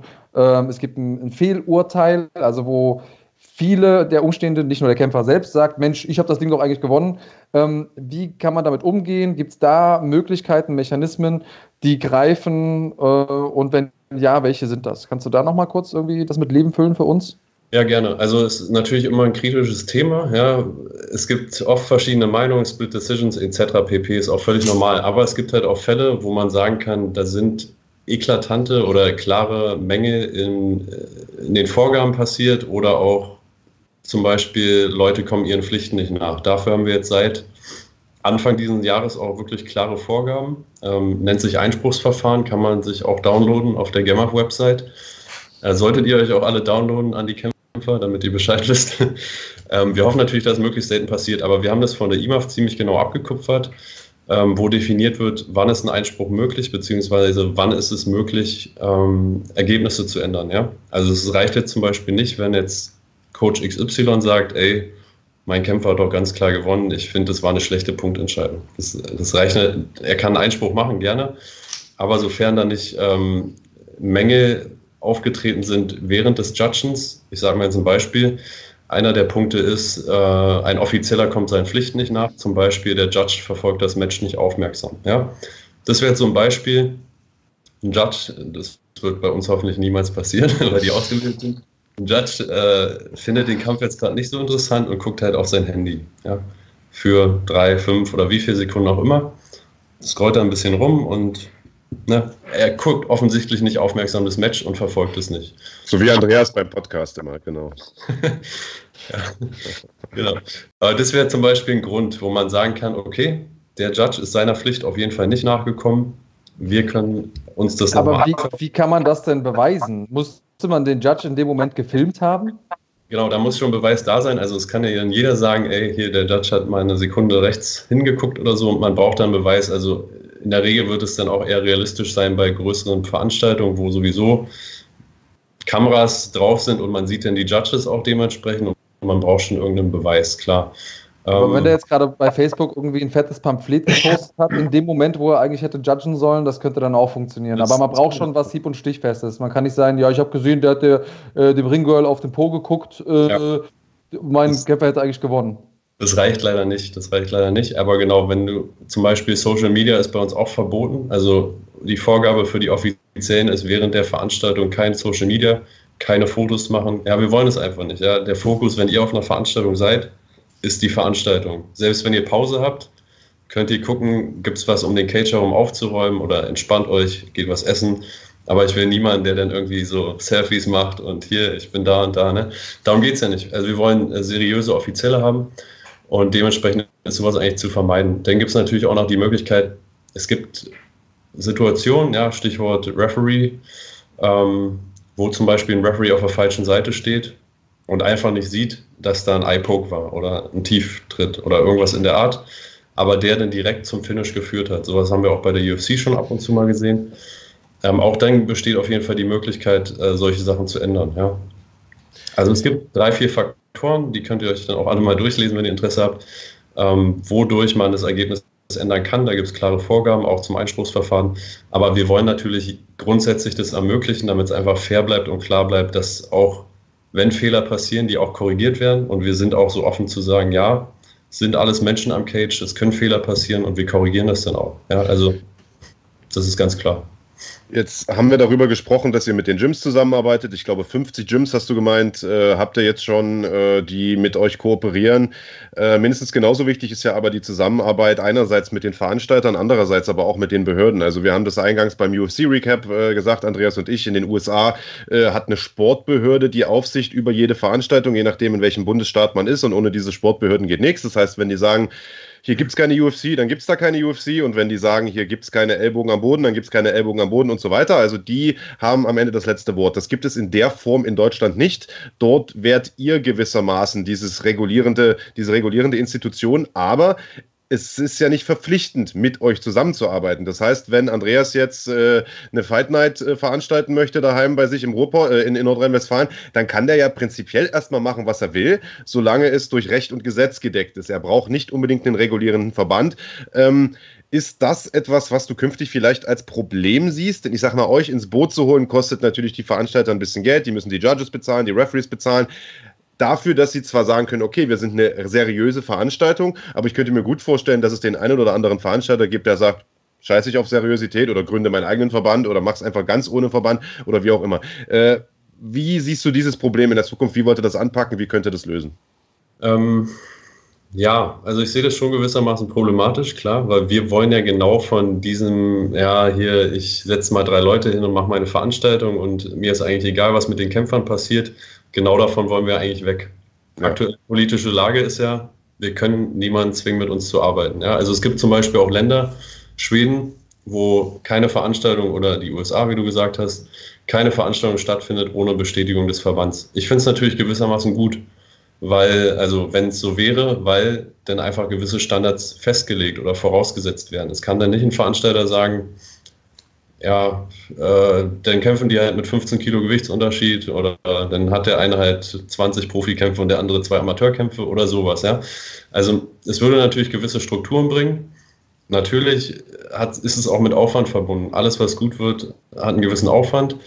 Manche Veranstalter wollen sich den Aufwand leider nicht machen und aktuell können wir sie auch nicht zwingen, wollen wir denn auch nicht, weil das macht dann ja auch keinen Sinn, ne? wenn von den Veranstaltern der Wille nicht da ist dann braucht man dann auch nicht zusammenarbeiten.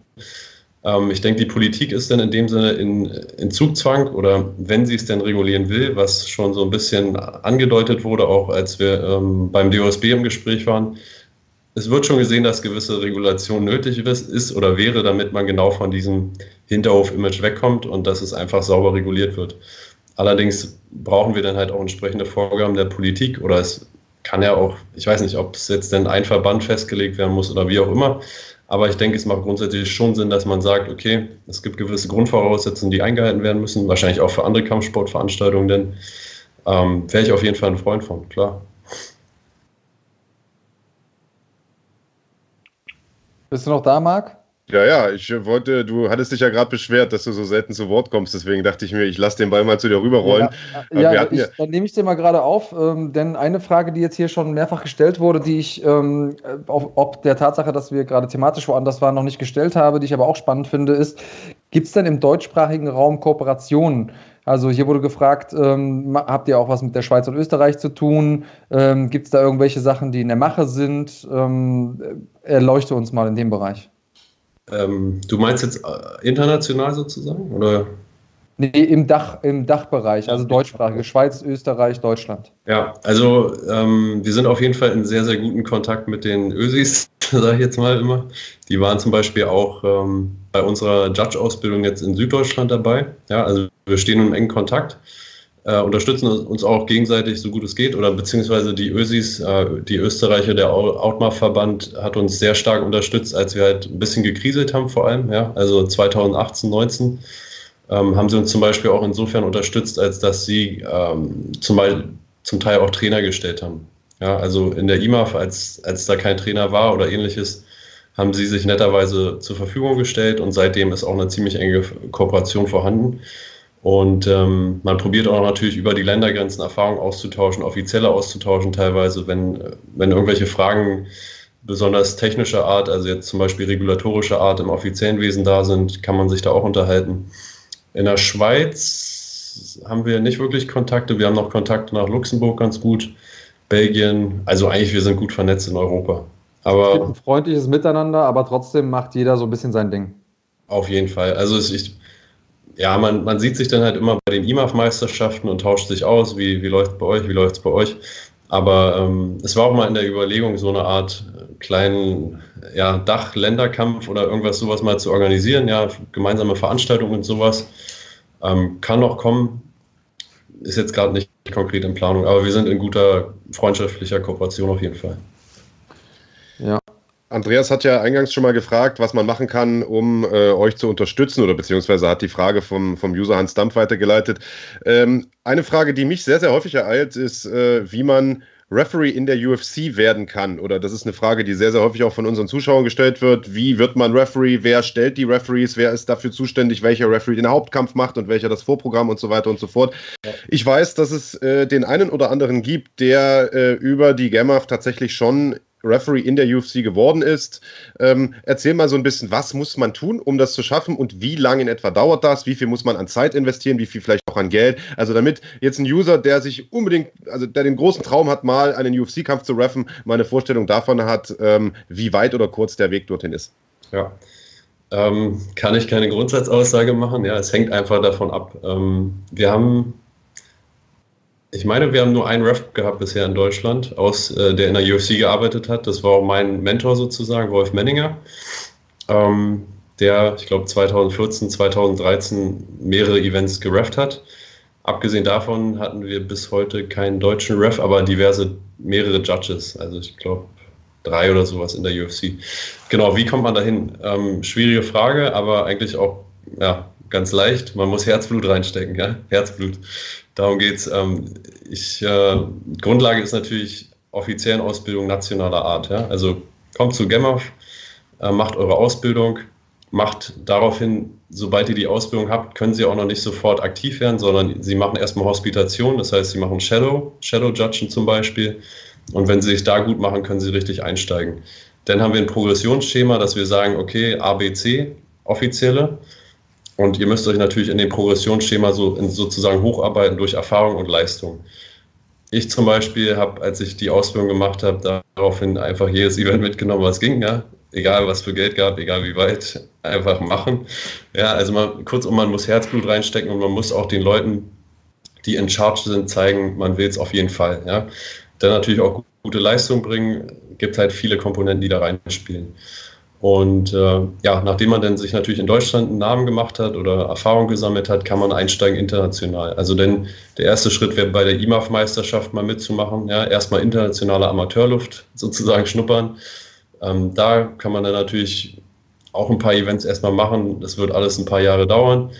Und dann wird man, wenn man sich gut macht, vielleicht auch mal bei einem internationalen Pro-Event angefragt. Also sei es jetzt, weiß ich nicht, äh, ja, Brave oder gibt alle möglichen. Ne? Also Brave oder Phoenix oder ja, viele Veranstaltungen gibt es auch schon gar nicht mehr, wo ich war, äh, wie auch immer. Aber genau, dann fängt es halt an mit internationaler Karriere. Und wenn du dich auch da gut machst, dann kommt vielleicht, wenn du Glück hast und gute Kontakte hast, irgendwann mal der Anruf oder die E-Mail von der UFC. Ja, wie genau die, die äh, Verteilung bei der UFC ablaufen, kann ich nicht sagen. Ich kenne natürlich die Personen, die es machen. Ich arbeite selbst auch da. Ähm, aber es ist jetzt nicht so, dass man irgendwie sagt, alle drei Events wirst du angefragt oder so. Das ist halt wirklich nach Leistung und nach Eindruck wahrscheinlich der entsprechenden Verantwortlichen. Und kurzum kann ich euch jetzt nicht sagen, ihr müsst fünf Jahre jetzt hier in Deutschland judgen denn, oder reffen und dann international und dann das. Es kann auch alles schneller gehen, ja. Natürlich jetzt, die, die Plätze sind natürlich schon vorbelegt, so ein bisschen, sage ich jetzt mal, weil es gibt jetzt schon einige. Aber grundsätzlich ist unser Team in Deutschland auch noch relativ klein. Und wenn man sich wirklich Mühe gibt und die Motivation hat, dann kann man auch schnell aufsteigen und auch schnell sich einen Namen machen. Also deswegen auch die, der Hinweis an alle, ob es jetzt Refs oder Judges oder was auch immer sind, kommt zu unserer Ausbildung, zeigt uns, dass ihr es wollt. Ja, es kommt aufs Gesamtpaket an und äh, nehmt so viele Veranstaltungen mit, wie es geht. Und dann kann es irgendwann passieren. Ja. Also es reicht nicht, wenn ich zu Hause mit der Chipstüte auf dem Schoß denke, das kann ich auch und das hätte ich besser gemacht als der. Nicht ganz, nicht ganz. Ja, also, das ist natürlich eine schlechte Nachricht für viele Zuschauer, das weiß ich. Ähm, auf der anderen Seite eine beruhigende Nachricht für alle Kämpfer äh, und Kämpferinnen. Oh, und Kämpferinnen ist ähm, da vielleicht auch das, äh, das Stichwort. Ähm, hier wurde so ein bisschen gefragt, wann gibt es einen GMC-Titel äh, der Frauen? Ähm, das sind natürlich Sachen, die habt ihr nicht in der Hand, aber äh, vielleicht, vielleicht für mich nochmal, ähm, gibt es generell irgendwas, was ihr bei Frauenkämpfen beachten müsst, was anders ist als bei Männerkämpfen? Also habt ihr zusätzliche medizinische Vorkehrungen, habt ihr sonst irgendwelche zusätzlichen Dinge, die ihr beachten müsst? Also es geht ja, ihr reguliert ja auch sowas wie zum Beispiel ähm, das Outfit, das die Leute tragen. Also man darf ja zum Beispiel ähm, was vielleicht auch viele nicht wissen, diese Gi-Hosen oder früher gab es mal auch MMA-Hosen, die auf der Innenseite diesen Gi-Stoff hatten, damit man also besseren Grip hat äh, aus der Guard. Die darf man ja nicht mehr tragen, weil es einfach einen Vorteil äh, gibt. Also gibt es irgendwelche Unterschiede ähm, beim Bewerten, äh, Reffen, in der Vorbereitung, in der Freigabe von Frauenkämpfen im Vergleich zu Männerkämpfen? Ähm es hält sich eigentlich ziemlich in Grenzen. Also medizinisch gesehen ist der größte Unterschied eigentlich, dass die Frauen zumindest nach unseren Vorgaben nach der Waage oder halt am Veranstaltungstag einen Schwangerschaftstest machen. Ja? Damit man einfach sicherstellen kann, okay, sie ist nicht schwanger, weil damit wollen wir natürlich niemanden kämpfen lassen, wenn äh, entsprechende zusätzliche Gefährdung da wäre.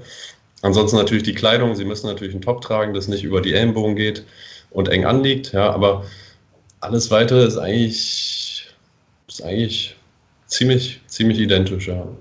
Aber ja, nee, mehr fällt mir jetzt gerade auch nicht ein und gibt es, glaube ich, auch nicht.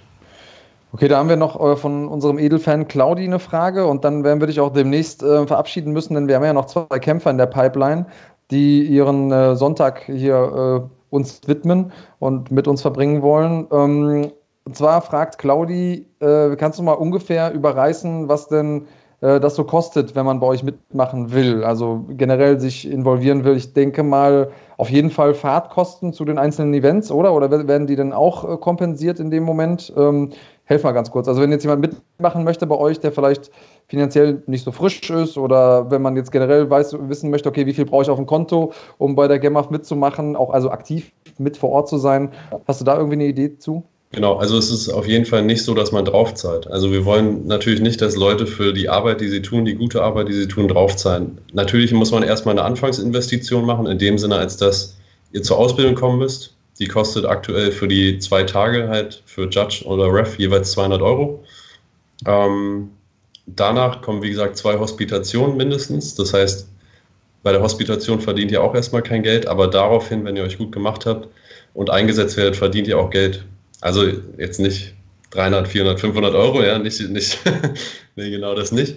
Aber ähm, ich sage immer, es ist ein Hobby, wo man ein bisschen Aufwandsentschädigung kriegt und es macht einfach Spaß. Ja? Also ihr fahrt zum, es kommt auch auf die Veranstaltungsart an, Amateur, Profi. Profi kriegt man natürlich mehr, aber Profi kann man auch erst machen, wenn man entsprechende Erfahrung hat. Dafür haben wir auch diese Lizenz- äh, oder Progressionsschema. Ja? Also wenn du die Ausbildung frisch gemacht hast, wirst du nicht direkt im Profi-Event eingesetzt, sondern halt erstmal im nationalen Amateur-Event. Da verdient man dann mal ich hau mal jetzt eine Zahl raus, 60, 70 Euro als ganz kompletter Anfänger plus Fahrtkosten. Ja? Also du zahlst nicht drauf, du verdienst ein bisschen Geld, also ein bisschen Aufwandsentschädigung und äh, kannst halt deinem Hobby nachgehen.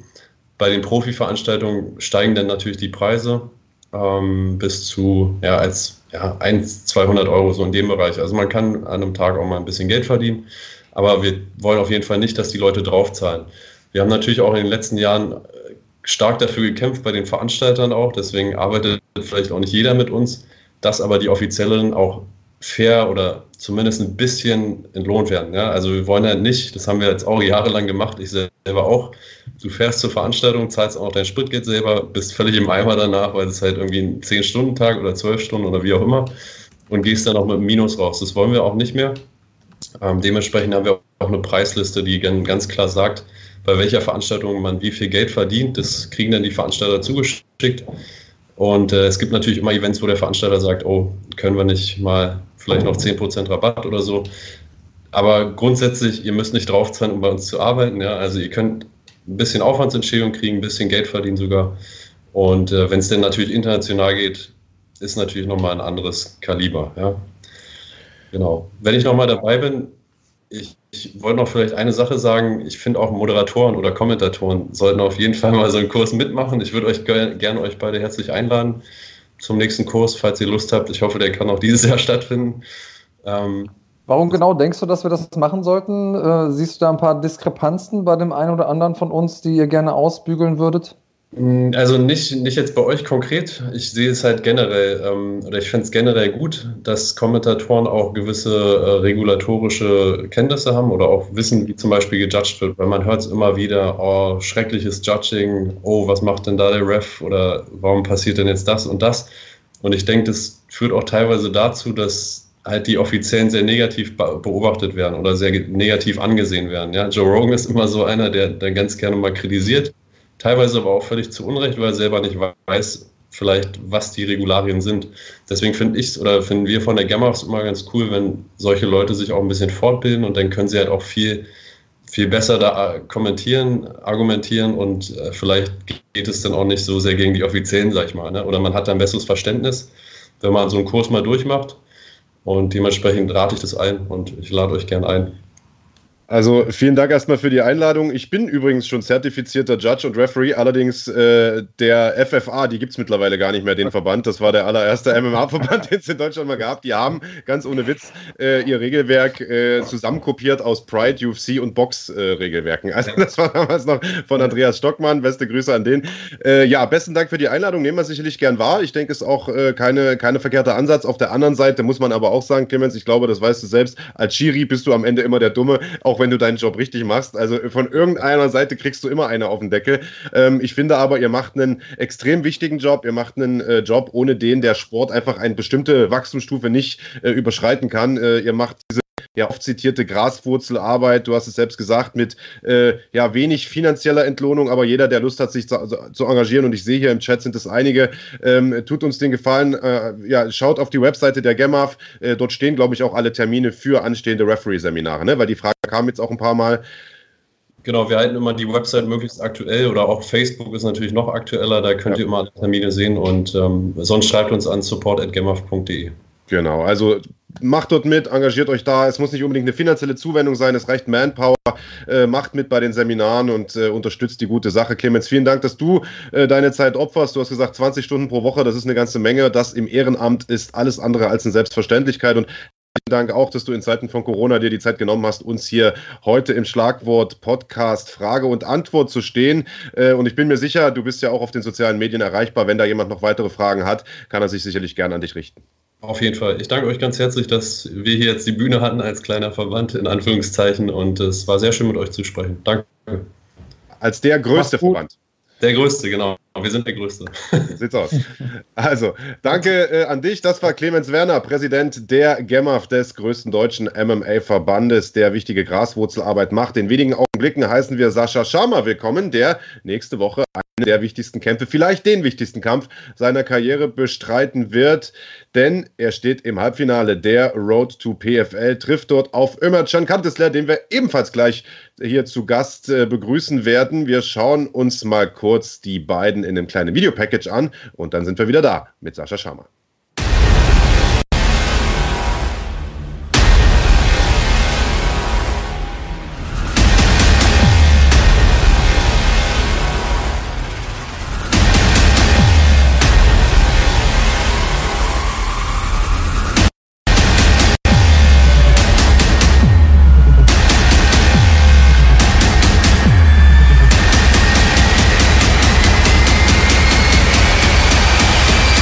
Als Sieger rausgehe, weil ich der Einzige bin, der nichts zu verlieren hat.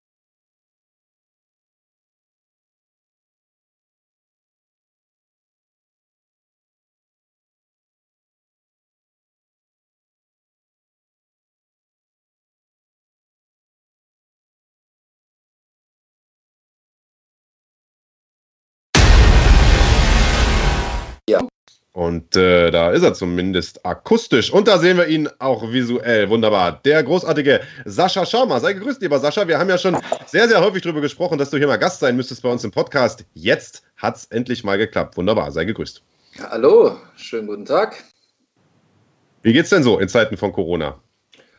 Äh, mir geht es eigentlich ganz wunderbar. Also ich muss sagen, äh, ich hatte großes Glück. Ähm, viele meiner Trainingspartner, meiner direkten Trainingspartner waren äh, auch zum Teil äh, erkältet, lagen da mit Fieber und auch Magen-Darm im Bett. Ähm, bei mir hat es sich zum Glück ähm, ist komplett an mir vorbeigegangen. Also ich habe gedacht, dass es vielleicht jetzt die letzten Tage, jetzt wo auch der Weightcut äh, für die PFL dann jetzt ansteht, dass es da dann vielleicht ein bisschen zu Problemen kommt. Aber ich habe gestern mein letztes Training gehabt. Ähm, heute chill ich mich nur noch. Morgen ähm, geht es nochmal an die letzten Weight Cuts beziehungsweise an die Fahrt nach Krefeld. Und äh, ja, dann bin ich eigentlich guter Dinge. Ja, dann toi toi toi auf jeden Fall. Äh, du hast es richtig gesagt, die letzten Tage vom Weightcut sind in der Regel die, in der man sich als Kämpfer immer noch eine Erkältung oder sowas oder irgendeinen Infekt einfängt, weil das Immunsystem natürlich geschwächt ist durch das viele Training, durch das Gewicht machen. Also wunderbar, dass du da fit nach Krefeld anreist und ich habe es bereits gesagt, es ist ein ganz besonderer Tag, denn es ist ein One-Night-Only-Turnier. Das hat man heutzutage nicht mehr ganz so oft. Die Oldschool-Schiene, das heißt, ihr müsst zwei Kämpfe an einem Abend bestreiten, wenn ihr das Ding am Ende gewinnen wollt. Du hast da schon Erfahrung mit. Ich habe, äh, du hast mal teilgenommen an einem Road to M1 Turnier, damals in Dresden. Das Ganze durfte ich kommentieren. Hast da ebenfalls zwei Kämpfe an einem Abend gewonnen und dir quasi den M1-Vertrag gesichert. Äh, da auch äh, erfolgreich gekämpft in Russland. Jetzt soll es in die andere Richtung gehen äh, auf dem Erdball. Jetzt soll es nach Amerika gehen. Äh, das Ticket äh, für die PFL gelöst werden. Die Paarungen sind auch schon ausgelost. Du triffst auf Ömercan Kanteslayer. Erzähl mal so ein bisschen, was für ein Kampf wird uns erwarten? Was sind, äh, ja, was, was für ein Turnier erwartest du auch? Und was glaubst du, wer der Finalgegner wird?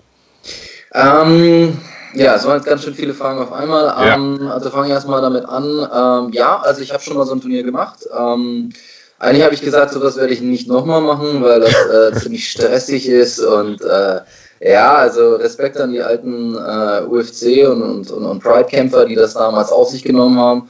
Äh, ich finde das tatsächlich sehr stressig, vor allem wir haben uns viel Gedanken darüber gemacht. Ähm, wenn wir das Halbfinale gewinnen, dann der Cooldown für das Finale, wie das dann halt eben handzuhaben ist. Und da fällt man in ein ziemliches Loch, weil normalerweise ist es ja so, dass man ähm, nach diesem einen Kampf, den man halt eben hat, dann ist es halt eben beendet. Ne? Und dann fährt man normalerweise nach Hause, aber jetzt, ähm, das Format ist ja so, dreimal drei Minuten der erste Kampf und dann dreimal fünf Minuten der zweite Kampf ähm, was dann schon sehr zehrend sein kann. Äh, damals bei Road to M1 waren es zweimal fünf Minuten und dreimal fünf Minuten.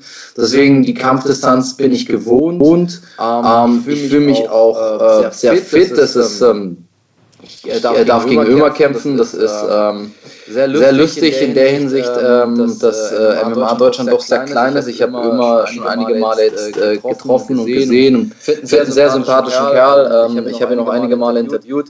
Äh, damals ähm, ähm, bei seinen Kämpfen bei Wheel of MMA, da hat, da hat er äh, einige gute Vorstellungen gehabt und ähm, er ist mir mal sehr sympathischer ähm, Sportler, Sportler in Erinnerung geblieben. Und, und äh, ja, ich, ich freue mich ungemein auf den Kampf. Ähm, immer, immer ist ein Allrounder. Ähm, man hat, man hat gesehen in seinen letzten Kämpfen, dass, dass er halt, ähm, also, also wenn ich mir seine Statistik richtig angeschaut habe, seine letzten vier Kämpfe oder fünf Kämpfe hat er gewonnen, einen durch K.O., äh, die, anderen, die anderen durch Submission. Ähm, ähm, den K.O. von Paul Hecker habe ich, ähm, hab ich, hab ich, hab hab ich live kommentiert. Ich glaube, den haben wir beide sogar zusammen kommentiert. Ja, ja, ja. Ludwigshafen, ja, ja. Äh, äh und äh, wow, ich habe das total gefeiert, weil Ömer ist als, äh, meinen Augen als etwas der Underdog reingegangen in den Kampf, weil er sehr viel kleiner war als Paul Hecker. Und Paul hat ihn ähm, komplett unterschätzt, hat das Kind sehr weit oben gehabt, hat ihn nicht ernst genommen, er hat eine wunderbare Linke angetäuscht zum Körper Körper rechts oben reingekracht. Und, und ähm, das, wird, das wird mir nicht passieren. Ähm, ähm, ich werde, ich werde immer nicht unterschätzen. Ähm, ich weiß um seine Stärken, aber ich weiß auch um meine Stärken. Und, und äh, deswegen bin ich mir sicher, dass ich ins Finale einziehen werde. Ganz kurz, bevor wir darauf kommen, äh, Sascha, äh, ich grätsch dir ungern rein, aber hast du eventuell ein paar äh, Kopfhörer parat liegen? Also wir bekommen hier so ein bisschen Beschwerden gerade im Chat, dass es ein bisschen Halt, dass es echt ein Echo gibt. Ich glaube, das könnte daran liegen, dass der Ton deines Laptops ja sozusagen vom Mikro deines Laptops aufgefangen wird. Falls du also irgendwie ein paar Kopfhörer am Start hast, stöpselst sie doch bitte ein. Dann haben wir das. Ich habe leider keine am Start. Verzeihung, ich hoffe, es ist besser. Ich habe es jetzt, weil es stand jetzt gerade auf meinem Laptop. Also ich mache gerade über dem iPad. Verzeihung, ich dachte, dass das ein bisschen von der Qualität her besser sein wird. Äh, ich hoffe, dass es jetzt besser sein wird. Ja, gucken wir mal. Aber vielleicht liegt es ja auch gar nicht an dir, äh, sondern an uns. Auch das ist natürlich möglich. Wir haben ja heute sozusagen auch eine Premiere. Äh, zum ersten Mal nicht aus dem Studio, sondern quasi aus dem Wohnzimmer heraus. Ähm, ich würde sagen, wir machen erstmal. Ja, ja, genau. Also ich würde sagen, wir machen äh, erstmal weiter und gucken mal, wenn es da weiter Beschwerden gibt, dann gucken wir mal, äh, ob wir da noch was, was dran lösen können. Also du hast es gerade schon angesprochen, Doppelbelastung, zwei Kämpfe an einem Abend. Äh, du kennst ja auch die andere Halbfinalpaarung. Wer wäre da für dich der Favorit, der ins Finale einzieht? Wow, ich kann es echt schwer sagen. Ähm, für mich ist, für mich sind beides äh, grandiose Kämpfer und ich würde gegen beide gern kämpfen. Ich habe irgendwie aber im Gefühl, dass ich gegen Mert kämpfen werde. Ähm, Mert ist er hat eine 8 zu 1 Bilanz. Ich habe seinen letzten Kampf live gesehen. Äh, das muss man sagen. Da, da, war der Gegner einfach zu groß für ihn, glaube ich. Ähm, also einfach von der Körpermasse her. Ich habe äh, Mert gesehen und ich habe diesen Marc Dubois gesehen, wenn ich das jetzt richtig im Kopf hatte. Und ähm, ich habe gesagt, okay, gut, Respekt, dass er, dass er diesen Kampf macht. Also der Gegner ist klar größer und äh, scheint auch stärker zu sein als er. Er hat trotzdem gut mitgehalten, bis er dann halt eben in der zweiten Runde, ich glaube, durch TKO verloren hat. Ähm, ja, ich habe so ein Gefühl, dass es, dass es März sein wird, äh, weil ich ihn als äh, größeren Allrounder zu, äh, einschätze. Bachtior, ähm, uns verbindet auch eine gemeinsame Geschichte. Er hat damals, glaube ich, ähm, bei der Gamma, ähm, bei der westdeutschen oder bei der deutschen Meisterschaft gekämpft. Und ich habe gestern erst mit einem Amateur-MMAler trainiert gehabt, beziehungsweise der war bei uns im Gym, der auch gegen ihn gekämpft hat und er meinte, ja, du kennst ihn doch und ich kenne ihn doch ebenfalls. Und ich weiß, dass ich mal äh, auf der Naga gegen ihn gegrappelt habe. Und ähm, ich muss sagen, ähm, das war an dem Tag, es war die Gewichtsklasse 69 Kilogramm, Experten, also alles über Lila-Gurt. Und äh, er war mein erster Kampf. Und äh, ich weiß nicht, ob ich an dem Tag einfach einen schlechten Tag erwischt hatte, aber er war gleich der erste Kampf und ich habe ganz, ganz knapp gegen ihn gewonnen gehabt. Ähm, ich glaube, ich hatte ihn in einer Submission drin und habe habe es aber nicht finishen können und habe dann durch einen Vorteil gewonnen. Und dann dachte ich so, wow, was war das? War das? Weil ich kannte Bachtio zu dem Zeitpunkt nur ähm, ähm, durch, ähm, durch die Gamma Connection eben. Und ähm, ich dachte dann auch so von wegen so, was, was, was, was war mit mir da los? Also, aber er war tatsächlich der stärkste Gegner an dem Tag. Also ich habe dann fast danach, habe ich fast alle Kämpfe zu Null oder mit Submission gewonnen. Und äh, deswegen ist Bachtjor mir als äh, sehr starker Grappler noch in Erinnerung geblieben. Kurze Frage für die Vorbereitung jetzt. Hallo erstmal, Andreas. Hi, Sascha. Ja, genau, wir haben uns noch gar nicht offiziell begrüßt. Ich freue mich, dass du hier bist und ich freue mich, dass wir uns am Mittwoch live und in Farbe sehen, dass ich in Action ja. sehen kann. Ich bin extrem gespannt auf das Format. Ich finde ja so Turnierformate an einem Tag, das ist für mich so ein bisschen äh, Revival-mäßig. Du hast zwei Tassen. Was geht da ab bei dir? Ja, der eine ähm, Kaffee und das andere ist Entwässerungstee. Entwässerungstee, okay. ähm, äh, ja, also du kennst ich, das nicht, du bist ein Heavyweight. Du, ich weiß ja, ja, ja ich habe es auch schon mal durchgemacht, aber ich versuche die Erfahrungen zu vergessen tatsächlich. Ähm, äh, für ähm, alle Leute, die wie ich eben aus dieser alten Zeit kommen und da hast du ja auch noch so den Wind mitbekommen, ähm, ist Turnier an einem Tag was ganz Besonderes. Du hast die Erfahrung auch schon gemacht. Ähm, trainierst du denn anders für ein Turnier jetzt? Also habt ihr zum Beispiel das mal simuliert? Wir haben mit Mert gesprochen, der hat gesagt, ja, wir machen irgendwie nachmittags eine Einheit und dann ähm, in der entsprechenden Zeit, die wir haben zwischen den ersten und dem zweiten Kampf, falls ich weiterkommen sollte, dann eben nochmal eine Einheit, damit der Körper sich daran gewöhnt. Oder sagst du, nee, das, da stellt sich der Körper schon drauf ein, wenn ich fit genug bin, kriege ich das hin. Das ist eher eine mentale Sache. Also hast du irgendwas speziell umgestellt in deiner Vorbereitung auf das Turnier im Vergleich zu einem Kampf? Ja, wir haben tatsächlich einige Umstellungen gemacht. Also wir sind es tatsächlich ein paar Mal durchgegangen. Ähm, in den Regeln steht drin, ähm, dass zwischen den Halbfinalen und Finalkämpfen ca. 45 Minuten sein sollte, mindestens 45 Minuten sein sollte. Ähm, das haben wir einige Male simuliert.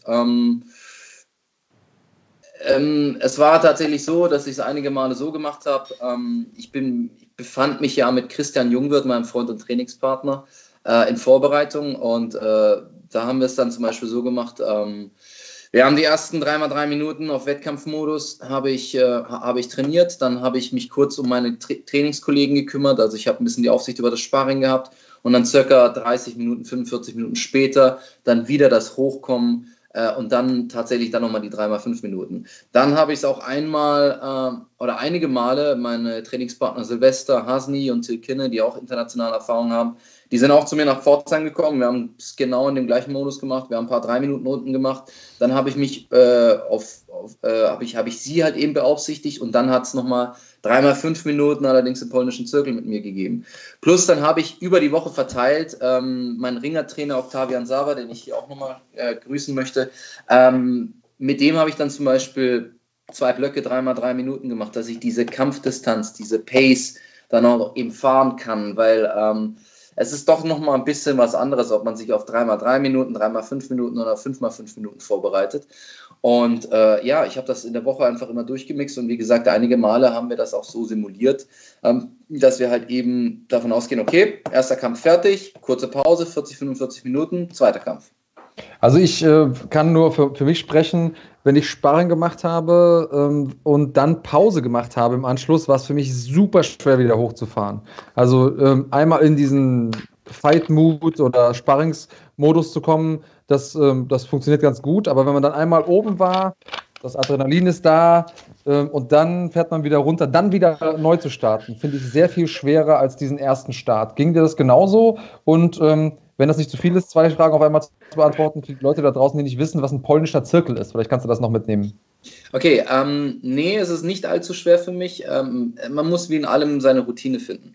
Ähm, ich habe viele Jiu-Jitsu-Turniere gemacht und äh, da ist es auch so, du weißt, du weißt nie, wann du kämpfst. Also ich hatte es auch schon auf Turnieren so, dass ich zweimal gleichzeitig irgendwie kämpfen sollte oder zwei Minuten zwischen den Kämpfen hatte und sowas. Und dann hat man natürlich mehr Belastung, aber wenn man äh, gewinnen möchte, dann muss man halt eben durch. Ähm, nee, ich fand das nicht so sehr. Mein Trainer Oliver Meyer hat mir ein ausgezeichnetes Konditionsprogramm geschmiedet, das auch äh, die Kampfdistanz oder die beiden Kampfdistanzen wunderbar äh, simuliert. Und ähm, deswegen, ich sehe da auch kein Problem darin. Also ich weiß, dass mich das damals bei Road Term 1 sehr ermüdet hat, aber da muss ich auch sagen, ähm, da war ich auch konditionell und, und allgemein von der Athletik her anders aufgestellt. Also ich finde mich da jetzt sehr, sehr viel besser vorbereitet. Natürlich, Stresssituation im Wettkampf ist nochmal was komplett anderes, aber äh, wir sind schon immer sehr gut darin, äh, das zu simulieren. Ich versuche mich auch immer hineinzuversetzen. Okay, wie ist das jetzt? Man ist man, man, man steht jetzt hinten im Ke äh, man steht jetzt hinten im Backstage-Bereich. Man weiß es nicht genau, wann es losgeht. Geht es in fünf Minuten los? Geht es in zwei Minuten los? Geht es in einer halben Stunde los? Äh, dann die Nervosität, bevor man reingeht. Okay, jetzt werden die Kameras auf eingerichtet. Jetzt wird gesagt, bist du ready? Bist du ready? Ich versuche das immer mental. Visualisierung. Zu visualisieren, genau. Ähm, weil wenn ich es halt eben zumindest mental durchgehe, dann kann mich das im Kampf nicht so sehr äh, wie soll man sagen, schocken. Und es wird immer irgendwelche Abweichungen geben, Abnormalitäten geben, äh, mit denen man sich halt da auseinandersetzen muss während des Kampfes. Aber ähm, je mehr man je mehr man weiß oder je mehr, mehr, je mehr man sich bewusst ist, dass das kommt, desto besser kann man sich darauf einstellen. Polnischer Zirkel, tatsächlich in dem Sinne polnischer Zirkel, äh, weil mein Trainingskollege Silvester ja auch Pole ist. Ähm, ich einfach gegen mehrere Leute. Sei es jetzt gegen zwei oder gegen drei Leute oder manchmal auch gegen vier Leute. Aber nicht gleichzeitig. Nee, nicht gleichzeitig. Das gibt es auch. Ja, das ist auch eine Variante. Könnte man ja auch unter einem polnischen Zirkel verstehen? Könnte man auch unter einem polnischen Zirkel verstehen. Nee, nee. Ähm, es ist immer so, äh, ich nehme ja Spezialisten aus verschiedenen Bereichen. Ringen, Boden, Striking. Und das wird dann wie in so eine, ähm, wie soll man sagen, wie eine Tombola geworfen. Und man weiß nie, okay, mache ich jetzt erst die erste Runde gegen den Striker, die zweite Runde gegen den Grappler oder die dritte Runde gegen den Ringer. Finde ich ein sehr gutes Trainingsformat, vor allen Dingen, wenn man eben diesen, diesen Biss, diesen Grind irgendwie trainieren möchte. Wenn man ja. Ähm, ja sich mental auch darauf einstellen will, auf die Härten, die so ein Kampf mit sich bringt. Ähm, Klingt für mich erstmal super. Gibt es denn irgendwelche, also wir sind ja auch im Corona-Sonderformat quasi, dadurch äh, ist jeder bei sich zu Hause. Ähm, gut für dich und gut für uns, denn so können wir auch mit dir sprechen und du hast dann nicht noch irgendwie einen Reiseaufwand äh, in der Fight Week sozusagen. Ähm, ja. euer Gym ist auch zu, oder? Gab es irgendwelche Einschränkungen jetzt in der Vorbereitung? Ähm, wir haben jetzt, äh, gestern haben wir tatsächlich äh, das Gym geschlossen, auch das Gym in Pforzheim. Äh, mussten wir halt eben einfach so machen, um die Leute halt eben wie soll man sagen, einfach zu schützen. Also ähm, ich hatte auch die ganze Woche irgendwie ein bisschen ein mulmiges Gefühl, äh, Training zu halten. Ich wollte, dass die Leute aber trotzdem nicht so ein Gefühl der Angst bekommen, aber jetzt letztlich ähm, alle anderen Gyms machen es auch und es scheint das, es scheint das Sinnvollste zu sein. Und ähm, ja, ich habe ja auch selber ein großes Interesse daran, dass ich meine Mitglieder und unsere Mitglieder, dass sie weiterhin gesund bleiben. Ne? Ist natürlich sehr, sehr schade, weil sich jetzt hier im Chat gerade die Leute schon verabredet haben zum Training bei dir im Kongs Gym. Da ist ein Kollege aus München gewesen, der irgendwie berufstechnisch gerade in Stuttgart ist. Also äh, Dennis Jusovic, schade, aber das Kongs Gym ist leider zu. Aber muss man sagen, Sicherheit äh, geht ja natürlich an dieser Stelle äh, ganz klar vor. Jetzt sagen wir mal, du äh, schaffst den großen Wurf, äh, gewinnst zwei Kämpfe an einem Abend, schaffst das Husarenstück, löst dein Ticket für die PFL in den USA. USA. Wir wissen mittlerweile alle, tolles Format, Liga-Format, man sammelt Punkte, schafft den Sprung in die Playoffs, am Ende winkt eine Million. Zunächst mal, was hältst du von dem Format? Findest du es gut? Ist ja mal was Neues. Äh, ich bin immer gern offen für Neues. Ich finde auch dieses Format, dass wir Mittwoch kämpfen, ist eine geile Sache. Also äh, ich, ich bin immer sehr, ähm, wie soll man sagen, äh, sehr kontrollversessen und denke so, okay, gut, wenn ich mittwochs kämpfe, ist Dienstag die Waage, wann ist das letzte Sparring, bis wann mache ich Konditionstraining, dies, das, jetzt, jenes und so weiter. Und das hat mich einfach motiviert, mal etwas Neues zu machen. Und äh, ich liebe es einfach in den USA zu kämpfen. Ich habe zweimal bisher in den USA gekämpft. Und äh, die PFL ist, ist, ist, eine große Liga. Es wird dort auch im Fernsehen übertragen. Und äh, ich freue mich einfach, Teil davon zu sein. Ähm, und ich werde auch mein Bestes geben, äh, Deutschland dort richtig zu vertreten, ordentlich zu vertreten. Hat die Million irgendwie einen zusätzlichen Motivationsaspekt bei der ganzen Geschichte? Weil du weißt so, es gibt einen Topf am Ende des Regenbogens. Das ja, aber das Ding ist, ähm, ja, man darf das große Ziel nicht aus den Augen verlieren, aber tatsächlich ist für mich das erste große Ziel erstmal, es dorthin zu schaffen. Das erste Ziel ist es, gegen Ömer zu gewinnen. Das zweite Ziel ist es dann, gegen den Finalisten zu gewinnen. Und dann schaue ich rüber, was kommt dann mit den USA. Es ist, man weiß auch nicht, wann es jetzt genau stattfindet und so weiter. Und ähm, deswegen, es ist schon, es ist schon eine tolle Sache. Ähm, ich freue mich auch darüber, dass der, dass der Zahltag dann in den Staaten auch äh, dementsprechend gut sein wird. Aber das ist wirklich etwas, ich muss das Ziel, das direkt vor mir ist, ich darf das erstmal nicht aus den Augen verlieren, weil was nutzt die Träumerei, wenn ich, wenn ich schon, ähm, schon beim ersten, wie soll man sagen, bei der ersten Stufe halt eben stolpere. Also das ist das Erste.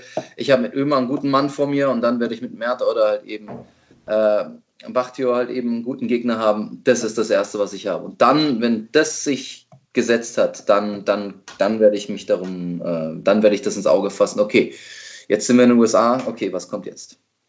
Also nicht den zweiten Schritt vor dem ersten gehen, sozusagen.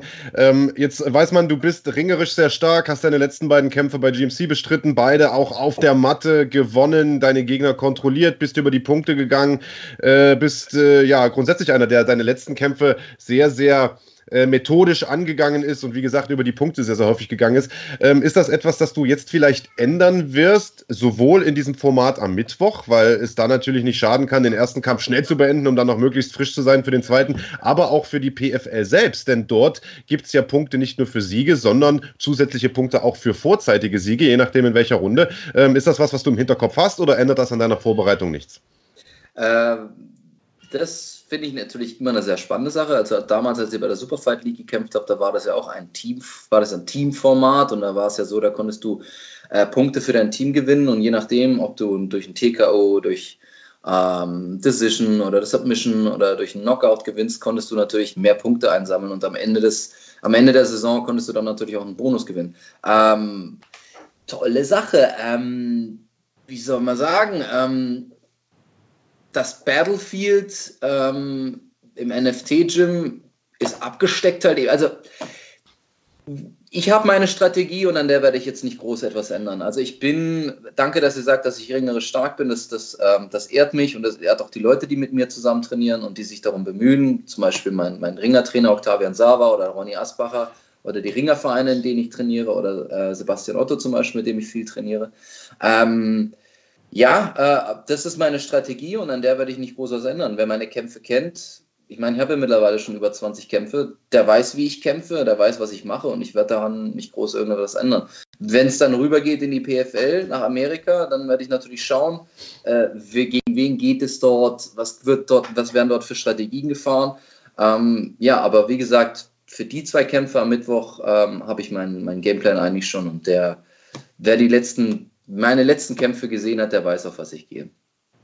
Never change a running system. Ja, genau. Ich, also die letzten beiden Kämpfe, Mert hat gegen Trabelsi gekämpft, ähm, das, den, den Kampf konnte er gewinnen, aber ähm, meines Wissens nach hat er eine Runde verloren gehabt. Ähm, sehe ich das richtig oder, oder, oder zitiere ich das irgendwie falsch? Ähm, ich meinte, dass es ähm, egal. Ich habe mir auf jeden Fall den Kampf äh, zwischen den beiden angeschaut das war eine sehr spannende Kiste. Das war auch ähm, für mich auch mehr oder weniger, da habe ich mir den Blueprint zusammengelegt, okay, wie kann ich gegen Trabelsi eben kämpfen?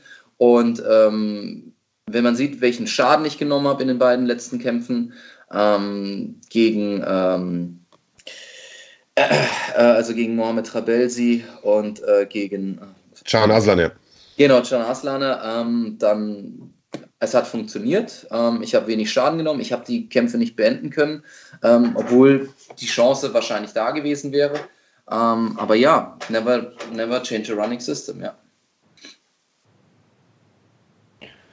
Ja, vielleicht noch ein kleiner Hinweis hier von Claudi. Sie, sie hat sich in deine Augen verliebt, sagt sie. Du hättest wunderschöne, braune, unschuldige Augen. Danke, das ist sehr lieb. Aber das einzige Kompliment, äh, dieses Kompliment nehme ich nur von einer großen Frau und das ist Mona, das ist meine Freundin. Aber trotzdem vielen Dank, Claudi. Ein Kompliment kann man ja trotzdem annehmen. ähm, wir unterstellen jetzt auch erstmal, dass da kein Hintergedanke dabei war. Manchmal kann, ja auch, kann man ja einfach nur äh, Komplimente machen. Jetzt hör auf, hier zu kuppeln. Das will doch gar nicht. Man, man, kann auch mal Nettigkeiten ja. austauschen. Nee, ja, jetzt möchte, genug Hate. Andreas möchte den Schlagwort-Podcast immer gerne ins Herzblatt verwandeln, in so eine Art Kuppelshow. Das ist, das ist sein Hauptanliegen. Ähm, ja, wir haben in wenigen Augenblicken auch deinen Gegner hier äh, zugeschaltet. Noch ist er nicht da, wird aber gleich dabei sein. Ähm, ich äh, bin mal sehr, sehr gespannt, was er zu der ganzen Sache zu sagen hat, denn auch für ihn steht natürlich am Ende eine Million auf dem Spiel. Äh, hast du ein bisschen Angst, weil das haben wir jetzt in den Kommentaren hier äh, auch gerade gelesen, dass die PFL vielleicht komplett gecancelt wird diese Saison? Denn auch das hängt ja noch so ein bisschen in der Schwebe. Wir haben gesehen, eine Veranstaltung nach der anderen kippt gerade äh, und Jan Echtermann sagt, mein Tipp ist, die PFL wird gestrichen die ganze Saison. Bislang gibt es da noch keine Info zu, das bleibt offensichtlich auch so. Ähm, ja, hast du da so ein bisschen Angst vor, dass das hm. drohen könnte? Das ist deine Prognose, dass die PFL gestrichen wird? Meine nicht, nee, nee. Jan Echtermann sagt das hier Ach, im Chat. So. Meine Prognose ist, das läuft äh, wie geplant, zumindest wie ich das hoffen. Wir haben ja noch ein paar Wochen, bis es damit losgeht. Äh, und bis dahin ist Corona hoffentlich im Griff, will ich mal hoffen. Ähm, also jetzt mal ehrlich, es war so, letzte Woche, ähm, also es war so, ich hätte kommentieren sollen bei Wheel of MMA, äh, bei Wheel of MMA. Ähm, dann hätte ich dieses Wochenende auch noch ein ähm, ein Seminar geben sollen für die Corner Akademie. Beides wurde abgesagt. Äh, Anfang der Woche wurde der Titelkampf von meinem Freund Christian Jungwirth abgesagt bei GMC und der wäre auch erst am 18. April gewesen. Verschoben. Ähm, und dann, äh, Verzeihung, verschoben, ja. Ähm, ja, ähm, dann kamen mir auch so Gedankenspiele, okay, was wird jetzt mit der NFC Fight Night, im NFT Gym? Und da ja der Fokus eher auf die Kämpfe liegt und weniger darauf, dass es halt eben eine große Veranstaltung werden soll, da habe ich gedacht, okay, gut, dann wird es halt eben so ähnlich wie ein Geisterspiel, wird es halt eben eine Geisterveranstaltung. Ähm, allerdings war das so, dass ich bis vor ein, zwei Tagen auch noch gedacht habe, so, hm, naja, findet es jetzt statt, aber ich habe jetzt sechs Wochen, habe ich mir den Hintern aufgerissen, ich habe verdammt nochmal Diät gemacht, ich sitze jetzt hier, ihr seht, ich trinke jetzt einmal Tee, ich trinke einmal Kaffee und so weiter. Ähm, ehrlich gesagt ist mir das scheißegal. Also ich weiß, dass ich am Mittwoch kämpfen werde und ich will am Mittwoch gewinnen. Und was dann kommt, ich habe mir dann das Recht erkämpft, äh, zur PFL eben zu gehen. Und äh, wenn die zu dem stehen, was sie gesagt haben, dann werde ich auch bei der PFL kämpfen. Ob es jetzt dann im Mai sein wird, im Juni, im Juli, das ist mir genauso wurscht. Ähm, ich habe nur dieses eine Ziel vor mir und das ist am Mittwoch einfach zu gewinnen, dieses Turnier nach Hause zu holen und dann als deutscher Vertreter, als, als, als, deutscher Vertreter, als hoffentlich würdiger deutscher Vertreter nach Amerika zu gehen. Wann das ist, ist mir völlig egal. Also finde ich erstmal prinzipiell eine super Einstellung zu sagen, ich mache das, was ich beeinflussen kann und alles, was ich nicht beeinflussen kann, das äh, lege ich jetzt mal in, sagen wir, Gottes Hände oder in die Hände des Schicksals äh, oder keine Ahnung, von äh, dem großen Spaghetti-Monster, an das immer man da auch glaubt. Ähm, ich glaube, dass das das Einzige ist, wie man überhaupt äh, vorgehen kann. Ich glaube auch, dass das, ähm, generell befinden wir uns in einer Zeit, die ja viele Leute verunsichert. Ich drücke es jetzt mal vorsichtig aus. Und ähm, gleichzeitig ist es aber so, dass man als Kämpfer in einer Situation ist, wo man ja eigentlich besonders selbstbewusst sein sollte, besonders klar vor Augen haben sollte, okay, was, ähm, was steht jetzt gerade hier an, was ist meine Aufgabe und man sehr viel Fokus hat. Denkst du, dass es Leute gibt äh, unter äh, Kämpferkollegen, die sich vielleicht auch ein bisschen verunsichern lassen und dass es vielleicht ähm, auch Performances beeinträchtigen könnte? Ja, bestimmt. Also das Ding war auch, ich habe äh, die ganzen letzten zwei Wochen den Leuten nicht die Hand gegeben, also von denen ich nicht wusste, mit denen ich jeden, jeden Tag in Kontakt stand und so weiter. Ich hatte abends, wenn dann viel Betrieb war im Gym, hatte ich dann äh, ein bisschen Vorbehalte, richtig ans Limit zu gehen, ähm, konditionell oder im Sparring halt eben, weil ich dann gedacht habe, okay, wenn das Immunsystem unten ist und zufälligerweise kommt, kommt einer an mir vorbei, hustet mich an, bin ich direkt krank. Solche Dinge gehen einem schon durch den Kopf. Ich habe es dann halt eben einfach verlagert. Ich habe dann einfach gesagt, okay, gut, äh, wir hatten morgens hatten wir äh, Profiklassen, wo nur Profikämpfer halt eben zugelassen waren. Und äh, das sind eh meine wichtigen Sparingspartner. Und äh, diejenigen, mit denen ich spare, von denen weiß ich, dass sie halt eben nicht krank sind. Und äh, dann habe ich halt eben die Einheiten immer darauf verlegt, dass wir halt eben alleine im Gym waren und dass da halt eben keine potenziellen, äh, ans potenziell ansteckenden Menschen eben zugegen waren. Aber ja, das war halt eben mein Weg, damit umzugehen. Ne? Um, aber letztlich, also ich fühle mich, fühl mich gut, ich habe mich gut vorbereitet, äh, meine Konditionswerte sind super, im Sparring lief es auch wunderbar. Also, und auch jetzt hier beim Weight Cut, also tja, ich hantiere jetzt zwar hier die ganze Zeit mit zwei Tassen, aber äh, es ist mittlerweile, glaube ich, das fünfte Mal, dass ich Federgewicht mache. Und ich war noch nie so gut in den Zahlen wie, äh, wie, wie, wie heute. Und ich fühle mich auch gut. Ich tue auch die Maßnahmen halt eben nehmen, die ich, äh, die ich machen muss, um nicht krank zu werden. Letztes Mal in Hamburg ist es mir ein bisschen äh, entgleitet. Da habe ich es ein bisschen, äh, ein bisschen übertrieben. Da ging es nach dem Weight Cut nicht so gut Beziehungsweise da war, hat mir dieses Schiedwetter in, in, Hamburg, hat mir da wirklich Zeit zugespielt. Dann bin ich Sonntag, äh, Samstag dann wirklich mit einem Husten und mit einem ähm, dicken Hals in den Käfig gegangen. Aber das wird mir jetzt dieses Mal nicht passieren. Zum Glück ist das Wetter ein bisschen besser. Und äh, ich werde mich ein bisschen besser schonen. Wie viel hattest du denn überhaupt? Also, äh, wenn ich dich so beim Kommentieren immer gesehen habe, äh, sahst du schon ein bisschen stabiler aus, so im Gesicht und um den Hals. Wie viel Kilo machst du? Ja, nicht nur das. Du weißt auch noch, wenn wir morgens dann halt immer äh, Pfannkuchen gegessen haben. Äh, nee, Pfannkuchen. äh, die, ähm, die, die, die, die, die Waffeln, die es da damals im Hotel Äh. war, damals in Hannover, ja. Im Das Ibis gute, alte, das gute alte Catering, genau. Ja, genau, genau, genau. Äh, also ich habe jetzt ähm, dieses Mal, ich habe, ähm, das Ding war, ich hatte ein Jiu-Jitsu-Turnier, da habe ich bei 77 Kilo gestartet. Ähm, ich habe so ungefähr bei 78, 79 Kilo angefangen vor fünf Wochen. Dann kam, wie gesagt, spontan, okay, möchtest du da kämpfen? Und also, bei mir ist es weniger eine Fitnesssache, es ist mehr so eine Sache, okay, äh, wie weit bin ich denn vom Zielgewicht entfernt? Also, das ist bei mir immer die größere Sorge. Also so 78, 79 Kilo. Oh, aber was ich jetzt wiege, will ich jetzt nicht sagen. Also ich weiß, dass da alle, alle Gegner immer, immer auf, arg aufhorchen und so weiter. Ne?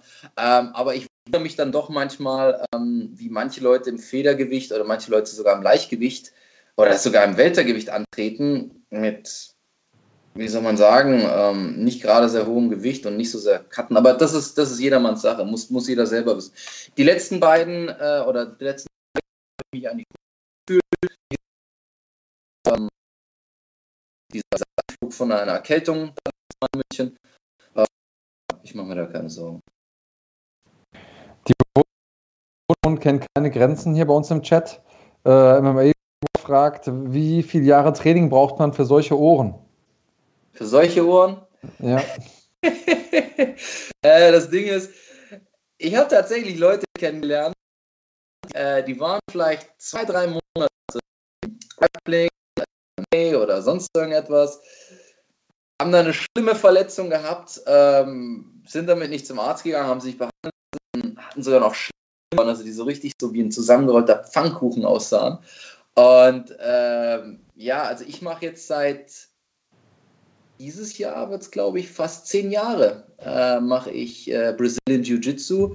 Aber das Ding ist wirklich, ähm, diese Ohren habe ich bekommen, hauptsächlich, weil ich mich an Ärzte gewandt habe, die, ähm, die, die, die nicht wussten, wie die Dinger zu behandeln sind zum Teil. Also ich weiß noch, das erste oder zweite Mal, da war ich in einer HNO-Klinik und äh, mein Ohr ist vollgelaufen gewesen. Ich habe mit einem gegrappelt. Das war damals auch, das war echt wirklich dumm. Also er hatte Ringerstiefel an und mit Ringerstiefeln schrubben die Ohren ziemlich arg am Schädel. Und ähm, da gab es dann halt eben eine große Einblutung. Und anstatt dass man es mir einfach absaugt und mit einem gescheiten Druckverband macht, haben sie mir das einfach abgesaugt und wie so ein Pflaster dran geklebt und so eine Ohrmuschel drüber. Und das war völliger Quatsch. Ich hätte damals auf meinen, ähm, auf meinen Trainer hören sollen. Der hat, äh, der, der, macht das, der macht das viel besser. Ähm, aber ja, gut, man, man vertraut halt manchmal den Ärzten, aber die wissen es manchmal zum Teil nicht, wie man es richtig behandelt. Ähm, lange Rede, kurzer Sinn. Ähm, das ist eher, das kommt, also zehn Jahre Training mittlerweile. sind in Jiu-Jitsu und äh, MMA jetzt seit 2012. Ähm, aber es ist mehr aufgrund dessen zustande gekommen, dass ich mich an Leute gewandt habe, die das eigentlich nicht richtig wussten. Also, wenn ihr einen Trainer habt oder äh, eine Krankenschwester oder einen Krankenpfleger, der das richtig behandeln kann, äh, geht lieber zu dem. Äh, es wissen bei weitem nicht alle HNOs, wie man das behandelt. Also Sascha, bevor unsere äh, Chat-User und Zuschauer jetzt hier noch irgendwelche anderen Körperteile von dir auseinandernehmen und bewerten, würde ich sagen, holen wir deinen Gegner vom nächsten Mittwoch mal mit in den Chat. Der steht nämlich schon hier in der Warteschleife, gönnt sich gerade ein Gläschen Wasser. Ömer Chagall ist leer. Großartiger Bodenkämpfer, ebenfalls letzten fünf Kämpfe in Folge gewonnen, alle davon vorzeitig knallharte Gegner im Halbfinalduell der Road to PFL. Ömer, sei erstmal gegrüßt, schön, dass du dabei bist. Kannst du uns schon? Ich glaube nicht. Der steht nämlich schon hier in der Warteschleife. Da ist er, aber ich glaube, er hört uns verspätet. Ich glaube, du musst deinen Skype-Ton anmachen. Hört ihr mich jetzt?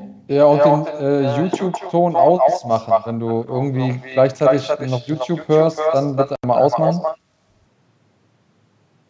Genau, also quasi nicht über YouTube mit uns sprechen, sondern über Skype. Am besten. Ja, müsste jetzt klappen, oder? So, jetzt klingt das schon besser. Nee, ich höre mich immer noch doppelt. Moment, dann mach ich mal Kopfhörer dran. Das wäre super. Mit Kopfhörern kann nichts schief gehen. Wie gesagt, live ist live. Und jetzt So, klingt jetzt? schon viel, viel besser. Wunderbar. Immer, das klingt hervorragend. Sei gegrüßt. Schön, dass du bist. Danke, freut mich sehr. Ja, wir haben jetzt schon eine ganze Zeit mit dem Sascha Schama gesprochen, der hier auch im Chat ist. Ihr habt gleich noch die Möglichkeit, euch untereinander auch zu unterhalten. Jetzt wollen wir aber erstmal zu dir kommen, für alle, die dich nicht kennen. Du hast, das habe ich gerade schon gesagt, die letzten fünf in Serie gewonnen. Alle davon vorzeitig, bist ein unglaublich versierter Bodenkämpfer, 35 Jahre jung, kommst aus dem wunderschönen Frankfurt und hast ebenso wie Sascha die Chance, am Mittwoch dein Ticket zu lösen für die PFL. Wie geht's dir jetzt in der Vorbereitung? Wie läuft's? Erstmal soweit alles gut. Die Vorbereitung war sehr gut. Ich habe das Glück gehabt, dass ähm, selber viele aus dem MMA Spirit in der Vorbereitung waren und konnte das halt dementsprechend ausnutzen für mich selber. Ja, und soweit geht es mir recht gut. Also keine Anflüge von Corona da zu spüren in Frankfurt. Frankfurt bleibt stabil. Ja, also solange die, äh, sagen wir mal so Leute, die was spüren, zu Hause bleiben und so, dann kann ja auch nichts passieren. Aber man hat ja immer diese Fälle, die, obwohl die krank sind, einfach ins Studio kommen und Ja. statt mal schön zu Hause bleiben und sich erholen. Ja, Aber absolut. ansonsten alles gut. Ja, jetzt hast du schon ein paar große Siege einfahren können in deiner Karriere, ein paar tolle Siege einfahren können, aber diesen Mittwoch könnte unter Umständen der größte Event, der größte Abend in deiner Karriere bisher werden, denn äh, eine Karriere oder ein Ticket sozusagen für die PFL steht auf dem Spiel. Erhöht das einen Druck ein bisschen in der Vorbereitung?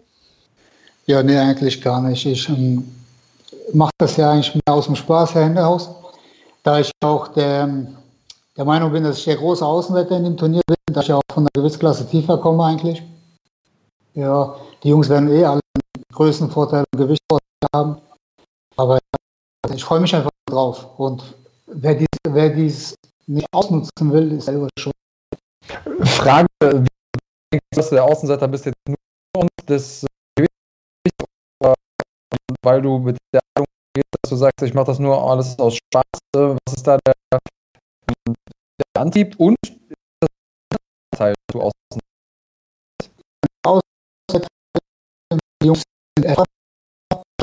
der hat ja auch schon im Tuchhaus alles gekämpft, also da braucht man nicht zu reden. Der ist so stark und der Abdullah ist ja im UFC, also ist alles, ja, auch irgendwo. Also ich spüre keinen Druck und ja, freue mich einfach nur drauf und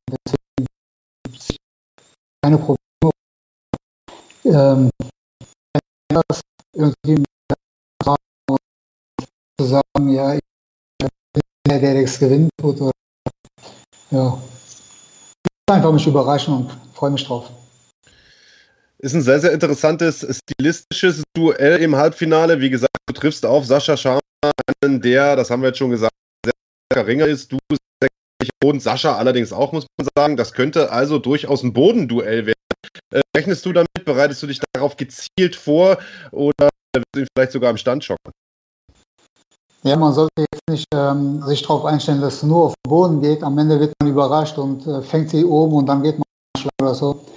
Ich bereite mich allgemein wie jedes Mal auf äh, vor und will halt sehen, wie es Kampf vorangeht. Auf, einfach auf alles bewaffnet sein. Was glaubst du, wer ist äh, in dem anderen Halbfinale der Favorit auf den Sieg? Wer ist der potenzielle Finalgegner? Ja, schwierig zu sagen. Ist tagesabhängig und allem drum dran.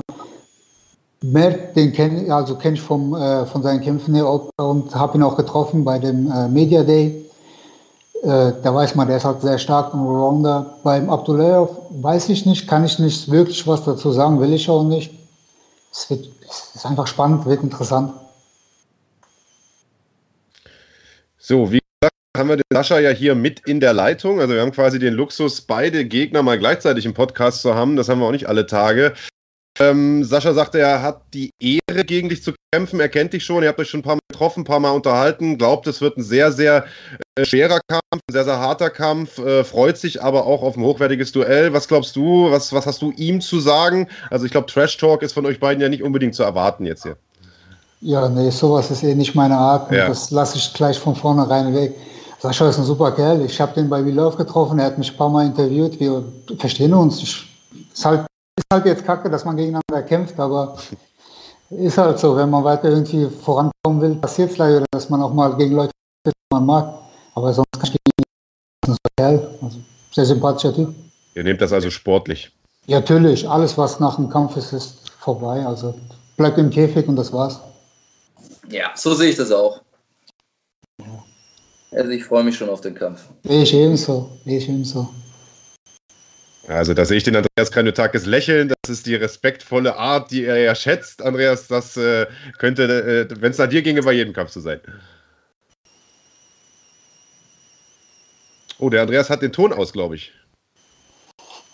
Ist das nur bei mir so? Nee, nee, äh, ich habe gesagt, meinetwegen können sich die Leute die ganze Zeit umarmen, äh, solange äh, nur zwischen dem Ringgong können sich dann Blut schlagen. Ähm, ja, ich bin dafür, dass wir den Budo-Gedanken weiter vorantreiben und damit auch danke an euch. Freue ich mich, dass wir ähm, sportlich fair das Ganze gestalten können. Als wäre es nicht schon widrig genug, die Umstände, in denen wir sind. Ähm, Frage auch nochmal an dich, äh, wo wir gerade so entspannt miteinander sprechen. Hast du einen Gameplan gegen Sascha? Also Gameplan. genau. Ich höre genau. Mein, da kann ruhig zuhören. Mein Gameplan ist immer eigentlich immer derselbe rein und dann verletzungsfrei wieder rauskommen und dann natürlich versuchen, mit dem Sieg rauszukommen. Und das ist eigentlich immer mein Standard-Gameplan und der, der läuft auch und der funktioniert. Hauptsache keine Verletzungen und wieder rauskommen. Ich hatte ja schon gedacht, der Andreas hat den Zuhörern hier einen Gefallen getan und sich absichtlich stumm geschaltet. Ähm, ich äh, will das vielleicht auch noch mal kurz betonen für alle, äh, die das äh, Prinzip nicht ganz verstanden haben, weil mich auch immer wieder irgendwie äh, Fragen ereilen und ich weiß den Andreas zum Beispiel auch, äh, die Leute glauben, wenn ihr jetzt am Mittwoch gewinnt, dann seid ihr Millionäre. Also schön wär's. Das, das, schön wär's. Das ist leider nicht der Fall. Ihr beiden wisst das, äh, viele Zuschauer leider nee, nicht. Also, etwa nicht? ja, sondern nein. Also ihr bekommt die Chance bei der PFL mitzumischen und dort könnt ihr dann, wenn ihr das Turnier gewinnt, tatsächlich eine Million holen. Aber jetzt wollen wir ja immer vom Positiven ausgehen, optimistisch denken. Deswegen die Frage an beide: Was würdet ihr denn machen mit einer Million Dollar, so ihr sie denn gewinnen würdet? Wer fängt an? Sascha, du Mach, mach du. Okay, also vorneweg, ich würde meinen Eltern erstmal ein Haus kaufen und für den Rest des Lebens einfach ein gutes Leben erleichtern, finanzieller Hinsicht. Man weiß ja nie, was gesetzlich dazu kommt, aber in der Hinsicht würde es nur meinen Eltern geben und der Familie. Also ich brauche nichts. Ich fahre immer noch gerne mit der U-Bahn, fahre mit meinem Fahrrad und das wird sich nicht daran ändern. Ja. Ja, Klingt Sascha. gut. Sascha, hast du schon verplant? Äh, ich würde genau dasselbe tun. Ich würde, äh, also ich würde mir auch ein Haus kaufen, in dem ich dann zusammen mit meiner Partnerin dann einziehen kann und dann werden wir Kinder machen. okay, Im Grunde das, was du Andreas. ja, genau, nur ich habe es ohne Millionen gemacht, also mit wäre es wahrscheinlich einfacher gewesen. Ja. Definitiv, ja. Nee, äh, ich habe keine besonderen Wünsche. Ähm, ich, ich leite mein Gym, ich habe eine wunderbare Partnerin, ähm, mein Training ist auch, mein Leben läuft eigentlich auch super. Äh, ich würde mir vielleicht ein, zwei Dinge halt eben gönnen. Ich bin ein Uhrenfan, da würde ich mir wahrscheinlich mal eine schöne Uhr gönnen, aber ansonsten. Nee, Was dann, Audemars PG oder dann doch eher klassisch ja, Rolex? Ja, entweder eine Rolex oder eine Omega. nee, also tatsächlich, ähm, es war schon immer mal mein Traum, eine Omega Speedmaster zu besitzen, die, die Moonwatch. Und äh, die wird auch kommen, sollte ich das, sollte ich das auch gewinnen. Man muss auch, ich habe mir damals, als ich, ähm, als ich, äh, als ich mein Studium abgeschlossen habe, habe ich mir eine Psycho ähm, gekauft. Ähm, die habe ich mir gesagt, okay, die möchte ich haben, äh, wenn, ich, wenn ich mein Studium beendet habe. Jetzt letztes Jahr, als ich mein Gym fertig hatte, habe ich mir auch eine Uhr gekauft und sollte ich das schaffen, dann möchte ich mir tatsächlich eine Speedmaster holen. Also, man soll sich ja Ziele setzen und wir sind ja auch eine interaktive Sendung, deswegen würde ich jetzt an dieser Stelle einfach mal ein paar Zuschauerfragen an euch beide äh, weiterleiten. Und zwar die erste Frage von Olimchik MMA. Ich glaube, der kommt so ein bisschen aus dem Dunstkreis von äh, Bakhtiar Abdullayev. Zumindest hat er ihn äh, ganz schön gepusht jetzt hier während der Sendung und er fragt, immer Frage an dich, hat Abdullayev äh, mit dir in Frankfurt nicht trainiert? Äh, ich meine, der trainiert aktuell in Düsseldorf, aber kann auch sein, dass ich mich irre. Jetzt ist aber, glaube ich, der immer auch gleich wieder weg vor lauter Schreck. ist raus aus dem Chat. Schade. Äh, wir versuchen natürlich nochmal reinzuholen. Dann würde ich erstmal die nächste Frage rausholen. Vielleicht eine für den Sascha Sharma. Der scheint äh, sehr, sehr interessiert zu sein an deinem Privatleben. Der wollte schon wissen, was du auf dem Konto hast. Äh, das beantworten wir jetzt mal nicht. Das meiste ist wahrscheinlich schon in Uhren investiert worden. Aber jetzt möchte er wissen, wie viele Kinder möchtest du? Eine Frage, die wahrscheinlich auch den Andreas Drei Kinder. Ich, also wir sind drei Geschwister. Meine, meine, äh, also meine drei Schwestern und ich. Und äh, ich finde, es ist einfach eine runde Zahl. Ah, das klingt doch gut. Das so, dann können wir. Dann können wir jetzt, ist der, der immer auch wieder da, da können wir die Frage an ihn nochmal nachreichen. Also die Frage von Olympchik MMA, er fragt, äh, ob du mit dem äh, Herrn Abduloyev nicht schon mal trainiert hast in Frankfurt. Nee, der war in der Zeit da, als ich ähm, leider äh, verhindert war und nicht trainieren durfte, weil ich eine ah. OP hatte. Aber ich habe ihn gesehen. Aber dann können dir natürlich die anderen den einen oder anderen Tipp vielleicht mit auf den Weg geben, oder? Wenn die da mit ihm gerollt sind die ganze Zeit. Ja, bestimmt. Was finden. er hat schon gesagt, also vorhin, also er ist starker Grappler zu sein. Also ist kräftig, stark und ähm, gut. Also Sascha, ich, ich ihn auch schon. Ich meine, der hat auf derselben Card gekämpft wie äh, du damals bei Road to M1. Der kommt ja da aus dieser Ecke in Dresden, hat da zumindest seine ersten Schritte in Deutschland gemacht und war auf jeden Fall ein starker Ringer, aber auch einer, der ganz gut zulangen kann. Und ich glaube, er hat zumindest die größten Vorteile, weil der ist äh, von euch vier, aber ich glaube der größte, also der längste zumindest von Körpermaßen her. Okay. Ich habe ihn als ähnlich groß in, in, in also ich habe wie gesagt einmal gegen ihn gegrappelt auf einem Turnier. Ja. Also, ja, also wie gesagt, ich habe erst später auch gehört, dass er irgendwie Taekwondo seine Kredenzien hat, dass er da mal Weltmeister war oder so. Ähm, allerdings weiß ich nicht, man findet auch sehr wenig über ihn. Also es sind nicht viele Videos online von ihm, äh, wo man sich da was anschauen könnte. Also, ich würde sagen, wir haben die zwei Stunden ganz gut vollbekommen heute hier mit trotz äh, ja, Corona-Widrigkeiten, äh, etwas anderen Umständen. Haben trotzdem eine ganze Menge heute erfahren. Wichtig an dieser Stelle ist für mich nochmal zu erwähnen, dass wir tatsächlich nicht alle MMA-Events abgesagt haben in den nächsten Wochen, sondern ein Event tatsächlich steht und äh, zwar am nächsten Mittwoch die Road to PFL ab 18 Uhr live auf Run Fighting. Ab 20 Uhr gibt es dann euch beide, Chantal Slayer und Ihr werdet, glaube ich, sogar den ersten Fight der Main Card, der Road to PFL Card machen, das erste Halbfinale bestreiten. Im zweiten Halbfinale dann Mert Özildirim und Bakhtir Abduloyev und die Gewinner beider Halbfinals treffen dann im Finale aufeinander. Also, wenn das nichts ist, mitten unter der Woche und das im Corona-Fieber, äh, dann weiß ich auch nicht. Das äh, dürfte dem einen oder anderen MMA-Fan doch äh, durchaus die Woche versüßen. Ich danke euch auf jeden Fall, dass ihr heute hier dabei gewesen seid. Das letzte Wort, so ist es Tradition bei uns, gehört aber wie immer euch, den Gästen, wenn ihr noch irgendwas loswerden wollt, oder aber auch an eure Fans und wie auch immer, dann habt ihr jetzt die Möglichkeit dazu. Sascha, fang an. Nein, ich fängst du an. Okay. Nee, bleibt gesund. Ich freue mich auf Mittwoch. Äh, tatsächlich um 20 Uhr, dann äh, freue ich mich schon drauf. Und äh, ich freue mich, die, die, die Waage nicht rum. Dass es losgeht am Mittwoch.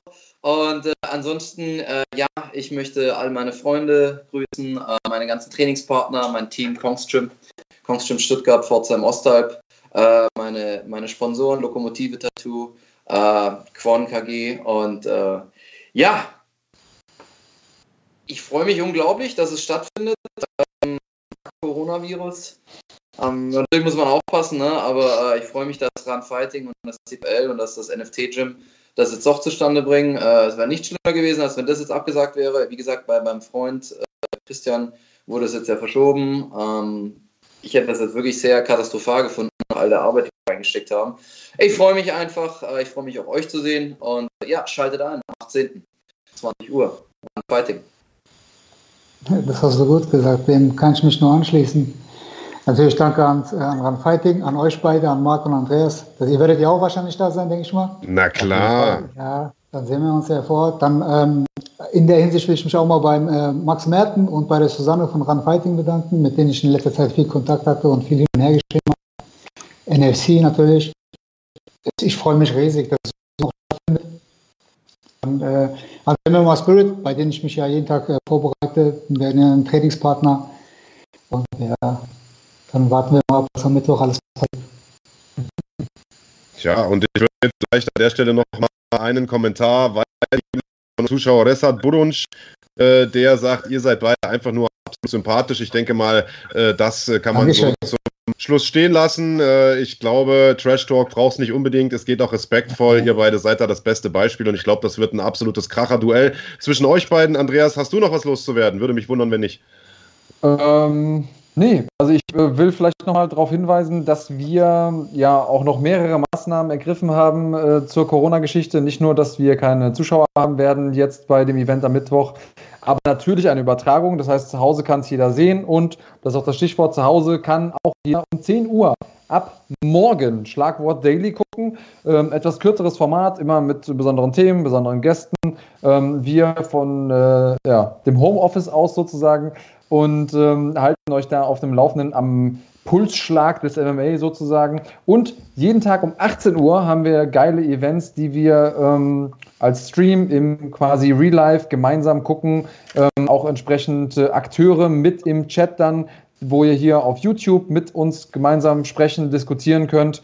Ähm, und äh, ich finde, das eine ganz, ganz gute Maßnahme. Ich freue mich darauf, dass wir alle noch äh, genug Fight-Action haben, jetzt noch über die kommenden Wochen und dann hoffentlich bald äh, alles ausgestanden ist. So sieht's aus. Und heute Abend gibt es nochmal eine Preview zum Fight zwischen Sascha Schauma und Emma Chankar Slayer auf dem Kanal von Ran Fighting. Außerdem, wie Andreas gerade gesagt hat, jeden Abend 18 Uhr eine neue Premierenshow, bei der nicht nur wir dabei sind, sondern auch live im Chat mit dabei sind. Ihr habt da also die Chance, Fragen zu stellen, hautnah dabei zu sein, sollte keiner verpassen. Wir hoffen euch damit, diese ganze scheiß Corona-Zeit so sehr wie möglich zu versüßen. Ansonsten freuen wir uns, sehen, hören uns kommenden Mittwoch und zwar live ab 18 Uhr. Da geht es nämlich los mit äh, NFC und dann ab 20 Uhr gibt es sozusagen die Main Card, den Hauptteil des Ganzen mit den Road to PFL-Kämpfen. Unter anderem mit Ömer Chankal, der und Sascha Sharma. Danke nochmal an euch, dass ihr heute da wart. Danke an euch, dass ihr zugeschaut habt. Und äh, ja, bis morgen früh um 10 zur Schlagwort Daily. Dankeschön. Danke, Danke, bis dann.